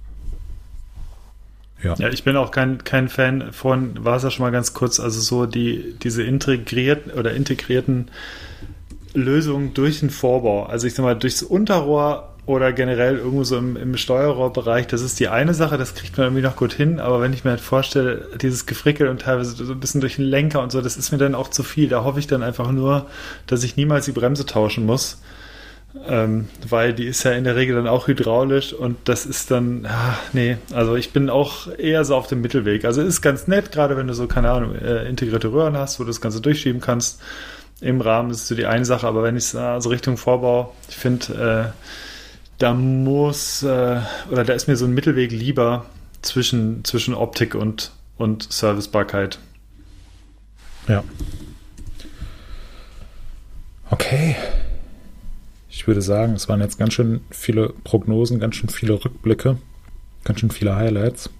Habt ihr noch was, was ihr loswerden wollt? Jetzt ist die letzte Chance in diesem Jahr. Ich äh, finde, äh, da, das geht auch Richtung Thomas. Wir sollten vielleicht mal ganz kurz über zwei Events sprechen, denn da gab es auch äh, dieses Jahr Neuerungen. Da würde ich gerne von Thomas mal hören, wie er das dieses Jahr fand. Denn äh, es gibt seit sehr, sehr vielen, vielen, vielen Jahren gab es ein gro eine große Fahrradmesse am Bodensee und die gab es in diesem Jahr erstmals nicht am Bodensee, sondern in Frankfurt. Tom, wie fandst du die erste Eurobike in Frankfurt? Ähm, ich fand sie tatsächlich ziemlich gelungen. Ähm, ich meine, es wurde ja schon viel darüber gesprochen. Ähm, auf die Eurobike in Friedrichshafen war so ein bisschen auf dem absteigenden Ast und allein durch den Umzug in so eine super gut erreichbare Metropole jetzt nach Frankfurt ähm, hat man vor Ort das schon gespürt, dass es wieder so ein bisschen frischerer Wind war. Es waren andere Firmen wieder da. Ähm, und es war eine sehr positive Atmosphäre. Also ich fand es gelungen. Frankfurt hat sich da auch äh, gut präsentiert und ähm, wir als Team hatten auch eine gute Zeit in Frankfurt. Wir hatten äh, witziges Airbnb mit einem etwas creepy Vermieter gemietet, wo, wo sich äh, witzige Sachen zugetragen haben. Mhm. Ähm, genau, also ich fand ähm, Eurobike in Frankfurt cool. Ich fand es auch klasse, dass wir morgens mit dem Fahrrad pendeln konnten. Ja. Ähm, das war, also ja, ich freue mich auf die nächste Edition dort. Ich, äh, Hannes, du warst ja auch dabei. Ich weiß nicht, mhm. wie du es fandest, aber. Das, äh, mir hat eine Sache so ein bisschen gefehlt, immer wenn man so zum Bodensee gefahren ist, das war so ein bisschen Ferienatmosphäre irgendwie. Es war Hast du es nicht gefühlt in Frankfurt? ja, es war wunderbar oh, schön in Frankfurt City. ja, genau. Nee, Bodensee ist immer, da ist, es ist so unschuldig und, und ruhig, alles so, außer man fährt auf die Straße zur Messe direkt. Aber das hat den See und es ist meistens gutes Wetter. Die Berge, äh, ja Genau, es ist schon irgendwie optisch, es ist eine andere Geschichte, was aber tatsächlich aus ganz persönlichen Gründen fand ich Frankfurt allein deswegen gut, weil sich meine äh, Hinfahrt halbiert hat von der Zeit her. Ähm, Eurobike ist nun mal wirklich sehr weit im Süden, Frankfurt nicht. Und ja, die Zugänglichkeit insgesamt, das war so ein bisschen, wenn man halt ganz viel ganz viel Friedrichshafen gewöhnt ist und die Messe, die dort wirklich sehr einfach zu verstehen ist. Man musste sich ein bisschen umgewöhnen, weil die Messe in Frankfurt einfach ein bisschen größer, ein bisschen anders strukturiert ist. Man hat relativ lange Wege, die man geht ähm, und es gibt so ein paar Außenbereiche, sehr viele Innenbereiche, unterschiedliche Stockwerke. Es ist alles ein bisschen anders aber es war halt riesengroß, wenn ich daran denke, die, die eine Halle, wo auch die Neuheiten drin waren, es war einfach äh, gigantisch und das Feedback, was man von den anderen, die dort waren, gehört hat, war tatsächlich gerade von den internationalen Besuchern, äh, dass es halt so viel einfacher ist. Du kommst halt nach Deutschland reingeflogen, landest in Frankfurt und bist halt an der Messe. Also das ist mal, äh, es ist das Ganze zentraler und ich glaube, es ist ein ganz guter Wink Richtung Zukunft wo, wo es hingeht, auch was äh, nicht nur was Mountainbikes angeht und E-Mountainbikes, sondern auch in Richtung Mobilität. Und daher eignet sich Frankfurt als Standort einfach tatsächlich besser, muss man so sagen. Und äh, deswegen, ich fand es auch richtig gut und freue mich auf nächstes Jahr. Hervorragend. Ähm, das, dann wird es dich ja freuen, dir, dass du jetzt hörst, dass wir die gleiche Unterkunft wieder gebucht haben. Es wird wieder ja, ganz hervorragend ich werden. Super. Ja, solange ich mein, äh, mein Zimmer da oben habe, bin ich zufrieden. Ähm, okay, ja, die andere, ähm, das andere Event, was du meintest, welches von unseren vielen Events meinst du? Meinst du die Craftbike Days? Meinst du Bock auf Ballern? Meinst du das Dirt Masters Festival? Es, oder das Dirt Masters? Ähm, ich meinte auch das, das Dirt Masters Festival. okay. Äh, wie, wie, oft waren wir zusammen, wir zwei, auf dem Dirt Masters Festival, Hannes? Ich würde sagen zehnmal. Über zehnmal, oder? Ja. Ja, vielleicht über zehnmal, ähm, ja. Ja, also ich glaube, wir zwei sind schon so ein bisschen Superfans von dem Dirt Masters Festival. ähm, haben schon ja. witzige Stories da erlebt in den ganzen Jahren und ähm, als uns dann, als wir dieses Jahr angesprochen wurden, ähm, dass es Änderungen dort bei dem äh, auf Veranstalterseite gibt und ob wir der exklusive Medienpartner vor Ort sein wollen, haben wir natürlich nicht lange überlegt und ja gesagt und freuen uns da jetzt in Zukunft das äh, Dirt Masters Festival vor Ort supporten und auch ein bisschen mitgestalten zu können. Also da freue ich mich total drauf. Absolut, genau. ja. Es wird das viel, wird einige Änderungen geben, oder es wird viele Änderungen eigentlich geben in ganz vielen ja. Bereichen. Und ja, ich bin, ich bin wahnsinnig. Es wird wieder einen Campingplatz geben vor Ort. Habe ja. ich gehört. Oh, das, äh, vielleicht hätte ich das gar nicht sagen dürfen. Ähm, keine Ahnung. Ähm, also vielleicht wird es wieder einen Campingplatz geben. Nein, kann man drin lassen, glaube ich. ähm, ja, es gibt äh, viele Änderungen. Das Racement-Team hat die Orga übernommen vor Ort. Ähm, äh, X wird weiterhin Namenspate bleiben und wir werden uns vor Ort ähm, witzige und interessante Sachen ausdenken, um von vor Ort äh, Coverage zu bieten. Vielleicht machen wir auch eine, eine User-Aktion vor Ort. Genau, also da seid gespannt. Äh, ihr werdet es frühzeitig mitbekommen hier auf diesem Kanal. Ja, äh, alle, kommen schon, wir. Alle schon etwas und sonst? ja, und sonst. Ja, äh, du, wir, wir nehmen Lowlights jetzt seit einer Stunde noch. 39 auf. laufen ja gerade erst warm, ne? Ja, ja. Wir sind das Wetten das ja. unter den Podcasts, oder? Ja. ja. Alles gesagt. Äh, ja, Moritz, hier Lowlights steht hier noch. Du hast Lust auf richtig gute Laune, habe ich das Gefühl. Oh, müssen wir das auch noch machen? du hast es aufgeschrieben, ich gucke nur die Liste hier durch. Ja, müssen dann wir, entscheide ich jetzt, dass wir es Zack, gelöscht. Ey, das ist einfach verschwunden gerade. Nächstes Thema. ja. Neuerwerbung. Das ist ja total krass. Leute, was habt ihr euch gekauft? Ey, Tom, du ja, musst mal anfangen. Tom muss heute mal anfangen mit. Äh, ich fange an. Und zwar, ähm, ja. Ich, ich habe äh, eine neue Werbung, die auch gleichzeitig ein Lifehack ist. Ähm, ich gehe gerne in der Mittagspause laufen und ähm, habe mich manchmal geärgert, weil ich meine Laufschuhe nicht dabei hatte. Ich habe mir einfach dasselbe Paar Laufschuhe nochmal für das Büro bestellt und kann jetzt einfach laufen gehen. Das ist mein Lifehack und meine neue Werbung. Das ist geil. Das ist äh, sehr gut, oder? Auch, äh, ich habe das auch gemacht, als ich mal mein Auto irgendwo vergessen habe. Da habe ich mir einfach nochmal so eins gekauft. Ja, genau. Das ist total ja. Deswegen hat Gregor auch seinen vierten Panda schon. Ja. ja. stehen irgendwo, eine Wald Sprit im Wald und er weiß nicht mehr, wo die Dinger stehen. Genau. uh, okay, Moritz. Äh, ich habe eben eine Runde Berliner für äh, die heute anwesende Redaktionsrunde gekauft. Je nachdem, wo man Was lebt, heißen die Dinge auch Kreppel oder Krapfen oder Unfreundliche Menschen meinst du, oder? Ja, genau. Ähm, nee, der Vogel, der, mal, der Vogel mein Pfannkuchen einfach. Dann sag es doch, Mensch. Ich gucke mal ja. auf Wikipedia nach, was da als erstes kommt. Ich glaube, da steht Wikipedia, ja. Berliner. Markus, für dich mit Senffüllung. ja, geil. Berliner Pfannkuchen, die konnten sich entscheiden. Was ist das denn? Ja. Habe ich, hab ich euch in dieser Runde schon mal erzählt, dass ich, äh, dass ich mal einen Glückspfennig in einem Berliner hatte? Oh, geil, hast du draufgebissen und ist dir die Krone abgebrochen. das ist ja assi, oder? Wer macht denn sowas? Das war, oh, da war ich ungefähr so fünf oder sechs Jahre alt und es gab irgendeine Glücks, äh, Glückspfennig-Aktion bei uns damals noch Erkauf, Vorgänger von Rewe an der Bäckertheke. Und die Vollpfosten haben halt einfach so in die Marmeladenfüllung bei einem Kreppel, den ich dann beim Kaffee trinken hatte, war dann so ein Glückspfennig drin, auf den ich drauf gebissen habe. Super ekelhaft, total unhygienisch. Und dann sind wir damit in den Erkauf reingegangen. Und äh, dann wurde uns entgegnet, äh, dass ich jetzt bei einem Gewinnspiel gewonnen hätte. Äh, und ich habe dann einen Wurstkorb gewonnen. das wird ja mal geil. Der beim ich finde, wir sollten um häufiger solche, solche Aktionen machen. Vielleicht äh, können wir auch irgendwie nächstes Jahr so eine User-Aktion mit, mit Glückspfennig und Wurstkorb machen. Mm, Wurstkorb. Ja, finde ich gut. Ja. Dann Gibt es den auch vegetarisch? Wasser im Mund zusammen. Ja, total geil. Mm. Ich glaube, damals wusste man noch nicht, was, äh, was Vegetarier sind und äh, wie das geht mit fleischloser Ernährung. Das ist undenkbar, ja. Ja. Mhm. Äh, Hannes, ich muss mal das, was äh, du hier hast, mir, in eine Liste umwandeln. Du hast das hier wieder in Ja, ich habe mir äh, Pralinen gekauft. Zu Weihnachten, die habe ich noch nicht aufgemacht. Die wird es dann geben. Äh, von, äh, von Kevin Kugel. Das ist ein Chocolatier aus Süddeutschland. Dazu uh. habe ich bestimmt schon mal die Doku erwähnt. Äh, die, ist, die ist sehr gut. Da gibt es so eine.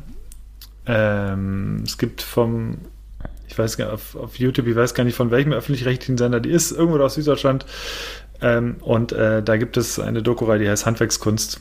Und äh, da gibt es unter anderem jemanden, nämlich dieser Kevin Kugel, der Schokolatiers und leckere Pralinen herstellt. Und äh, die habe ich jetzt zum zweiten Mal gekauft und die sind sehr lecker. Und äh, dann habe ich, weil das vorhin reinkam, habe ich es reingeschrieben. Äh, vorhin kam die Spendenbescheinigung tatsächlich. Ich habe äh, für, äh, für WBR habe ich natürlich äh, unser, unsere Sache supported. Äh, unsere Adventsaktion. Äh, ich äh, oder wir laufen natürlich alle außer Konkurrenz, also alle, die da was gewinnen wollen, die haben äh, die gleichen Chancen wie vorher. Wir sind da nicht mit dabei.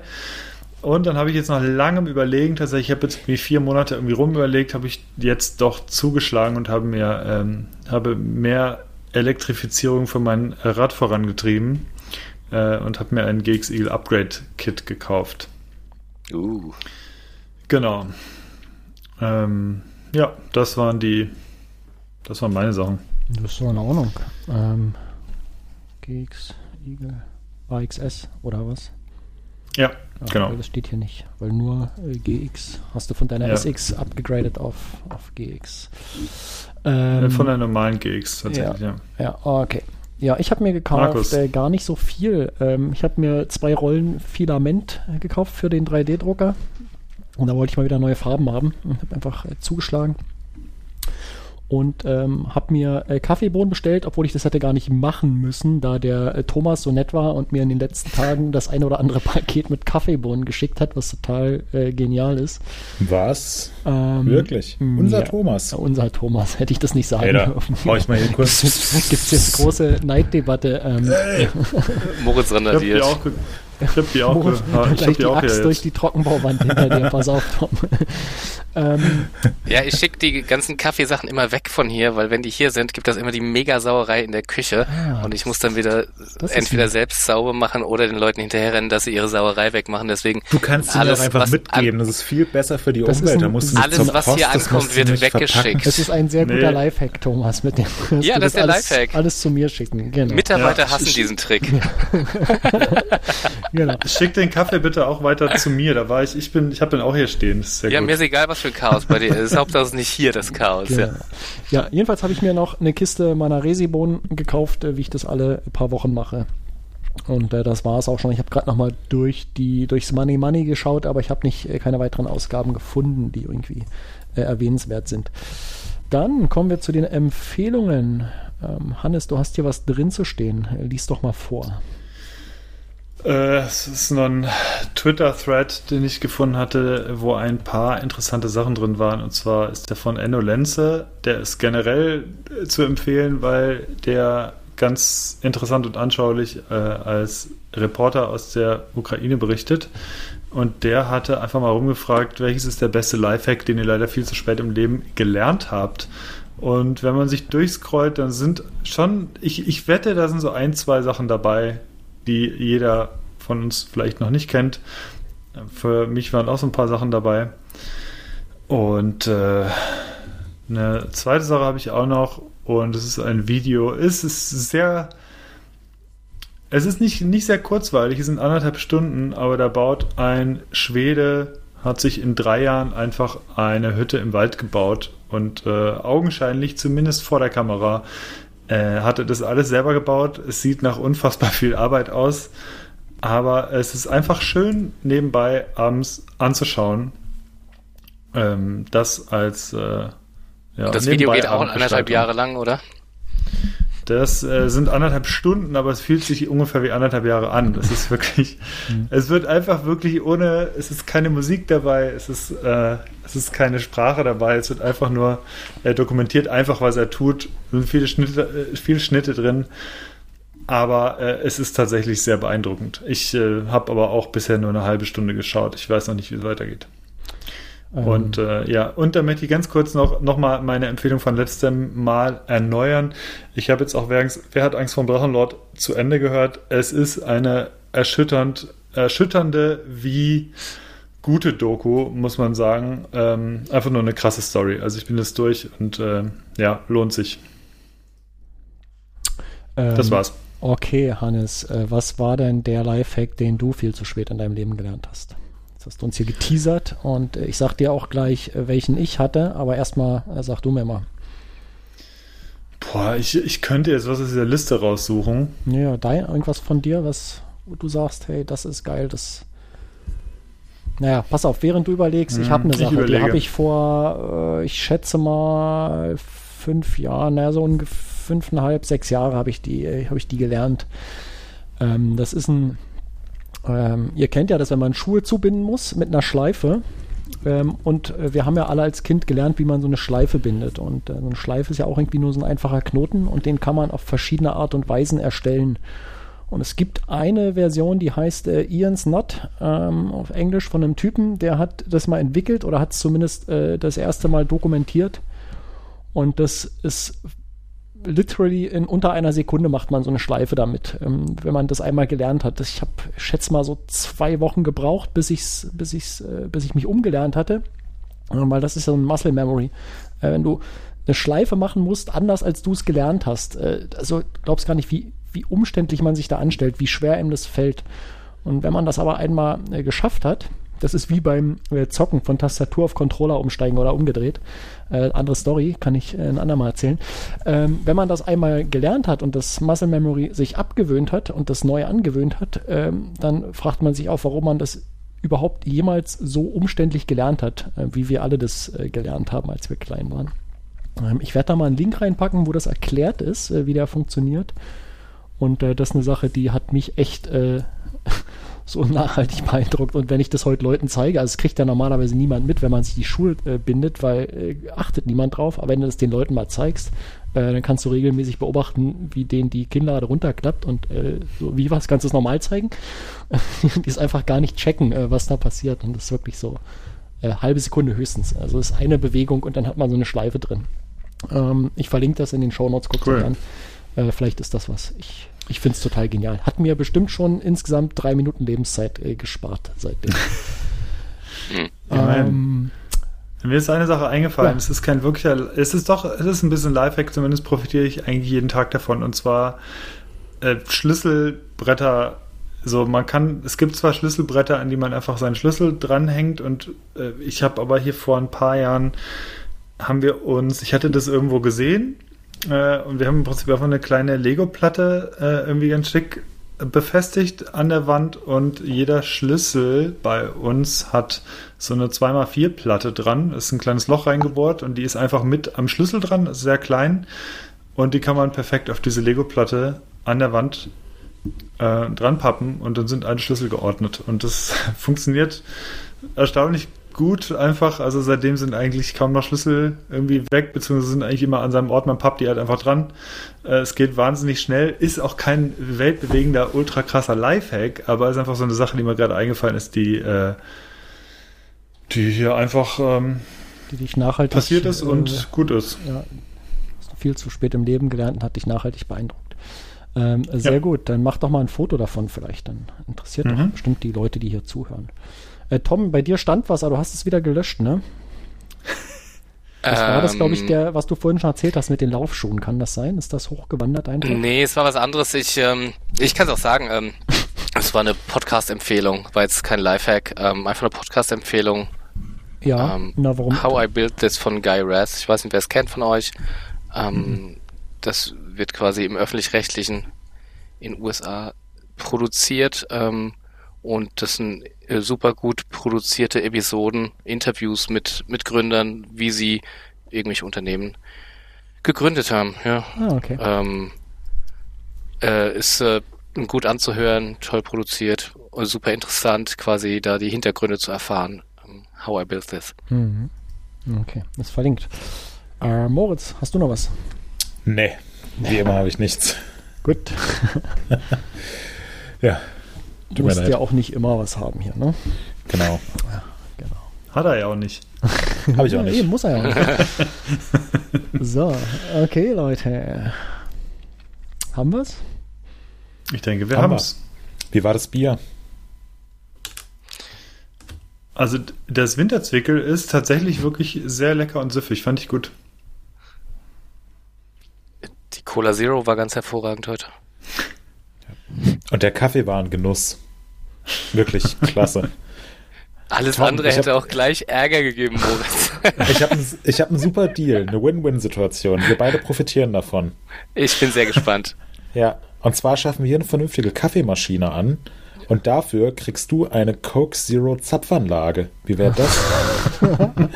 also Teil 2 ist problemlos, Teil 1, ich weiß halt, wie es ausgeht. Es wird im Chaos enden hier, deswegen ja. bin ich da sowas von dagegen. Macht nie jemand wie kannst, sauber. Wie kannst, nee. du denn, wie kannst du denn wissen, wie es ausgeht, ohne es jemals ausprobiert zu haben? Also ich das Experiment Küche, hat mit der vorstellen. Bialetti schon nicht funktioniert, Moritz, deswegen. die Bialetti habe ich hier nie genutzt, die wird immer von einem externen genutzt. Du weißt, ja, was ich meine. Wir, wir, können gerne in den Shownotes Fotos verlinken. Äh, vollkommen, vollkommen unabhängig davon möchte ich an dieser Stelle übrigens noch Laurenz grüßen. ja, Grüße an Laurenz. Ja. Äh, ja. ja. Gut, schön, dass wir es geklärt haben. Super, sind wir uns einig. Ja. Ähm, ja, aber schön mit euch. Tom, hier gibt es jetzt äh, Berliner gleich. Äh, kannst, Pfannkuchen, kannst du schon mal drauf freuen? Ja, Pfannkuchen. Danke. Pfannkuchen gefüllt mit Kreppeln. und Senf. Und, und Senf. Pfennigen. Oh, und einen Wurstkorb on top. Mm, ja. Lecker. Ja, ich würde sagen, den gönnen wir uns jetzt mal. Ähm, ich wünsche euch allen einen guten Rutsch ins neue Jahr und schöne Weihnachtstage. Natürlich unseren fleißigen Zuhörern und Zuhörerinnen auch einen ganz tollen Rutsch äh, ins Jahr 2023. Ähm, crazy, wie viele Jahre es uns jetzt hier schon gibt und äh, dass wir euch jetzt gleich zum ist jetzt zum vierten Mal, dass wir einen guten Rutsch wünschen? Oder zum fünften Mal? Oder zum zehnten Mal? Ich weiß gar nicht mehr. Ich ja, habe den glaub, Überblick verloren. Ich glaube zum vierten Mal. Ähm, wir haben aber ja noch die Nullnummer, die wir nie veröffentlicht haben. Ähm, und mit der. Klar haben die veröffentlicht. Nee, da, wir hatten davor noch eine, die nicht veröffentlicht war. Und Ach so. Äh, wenn wir die mit reinzählen, dann ist es, glaube ich, das fünfte Mal tatsächlich.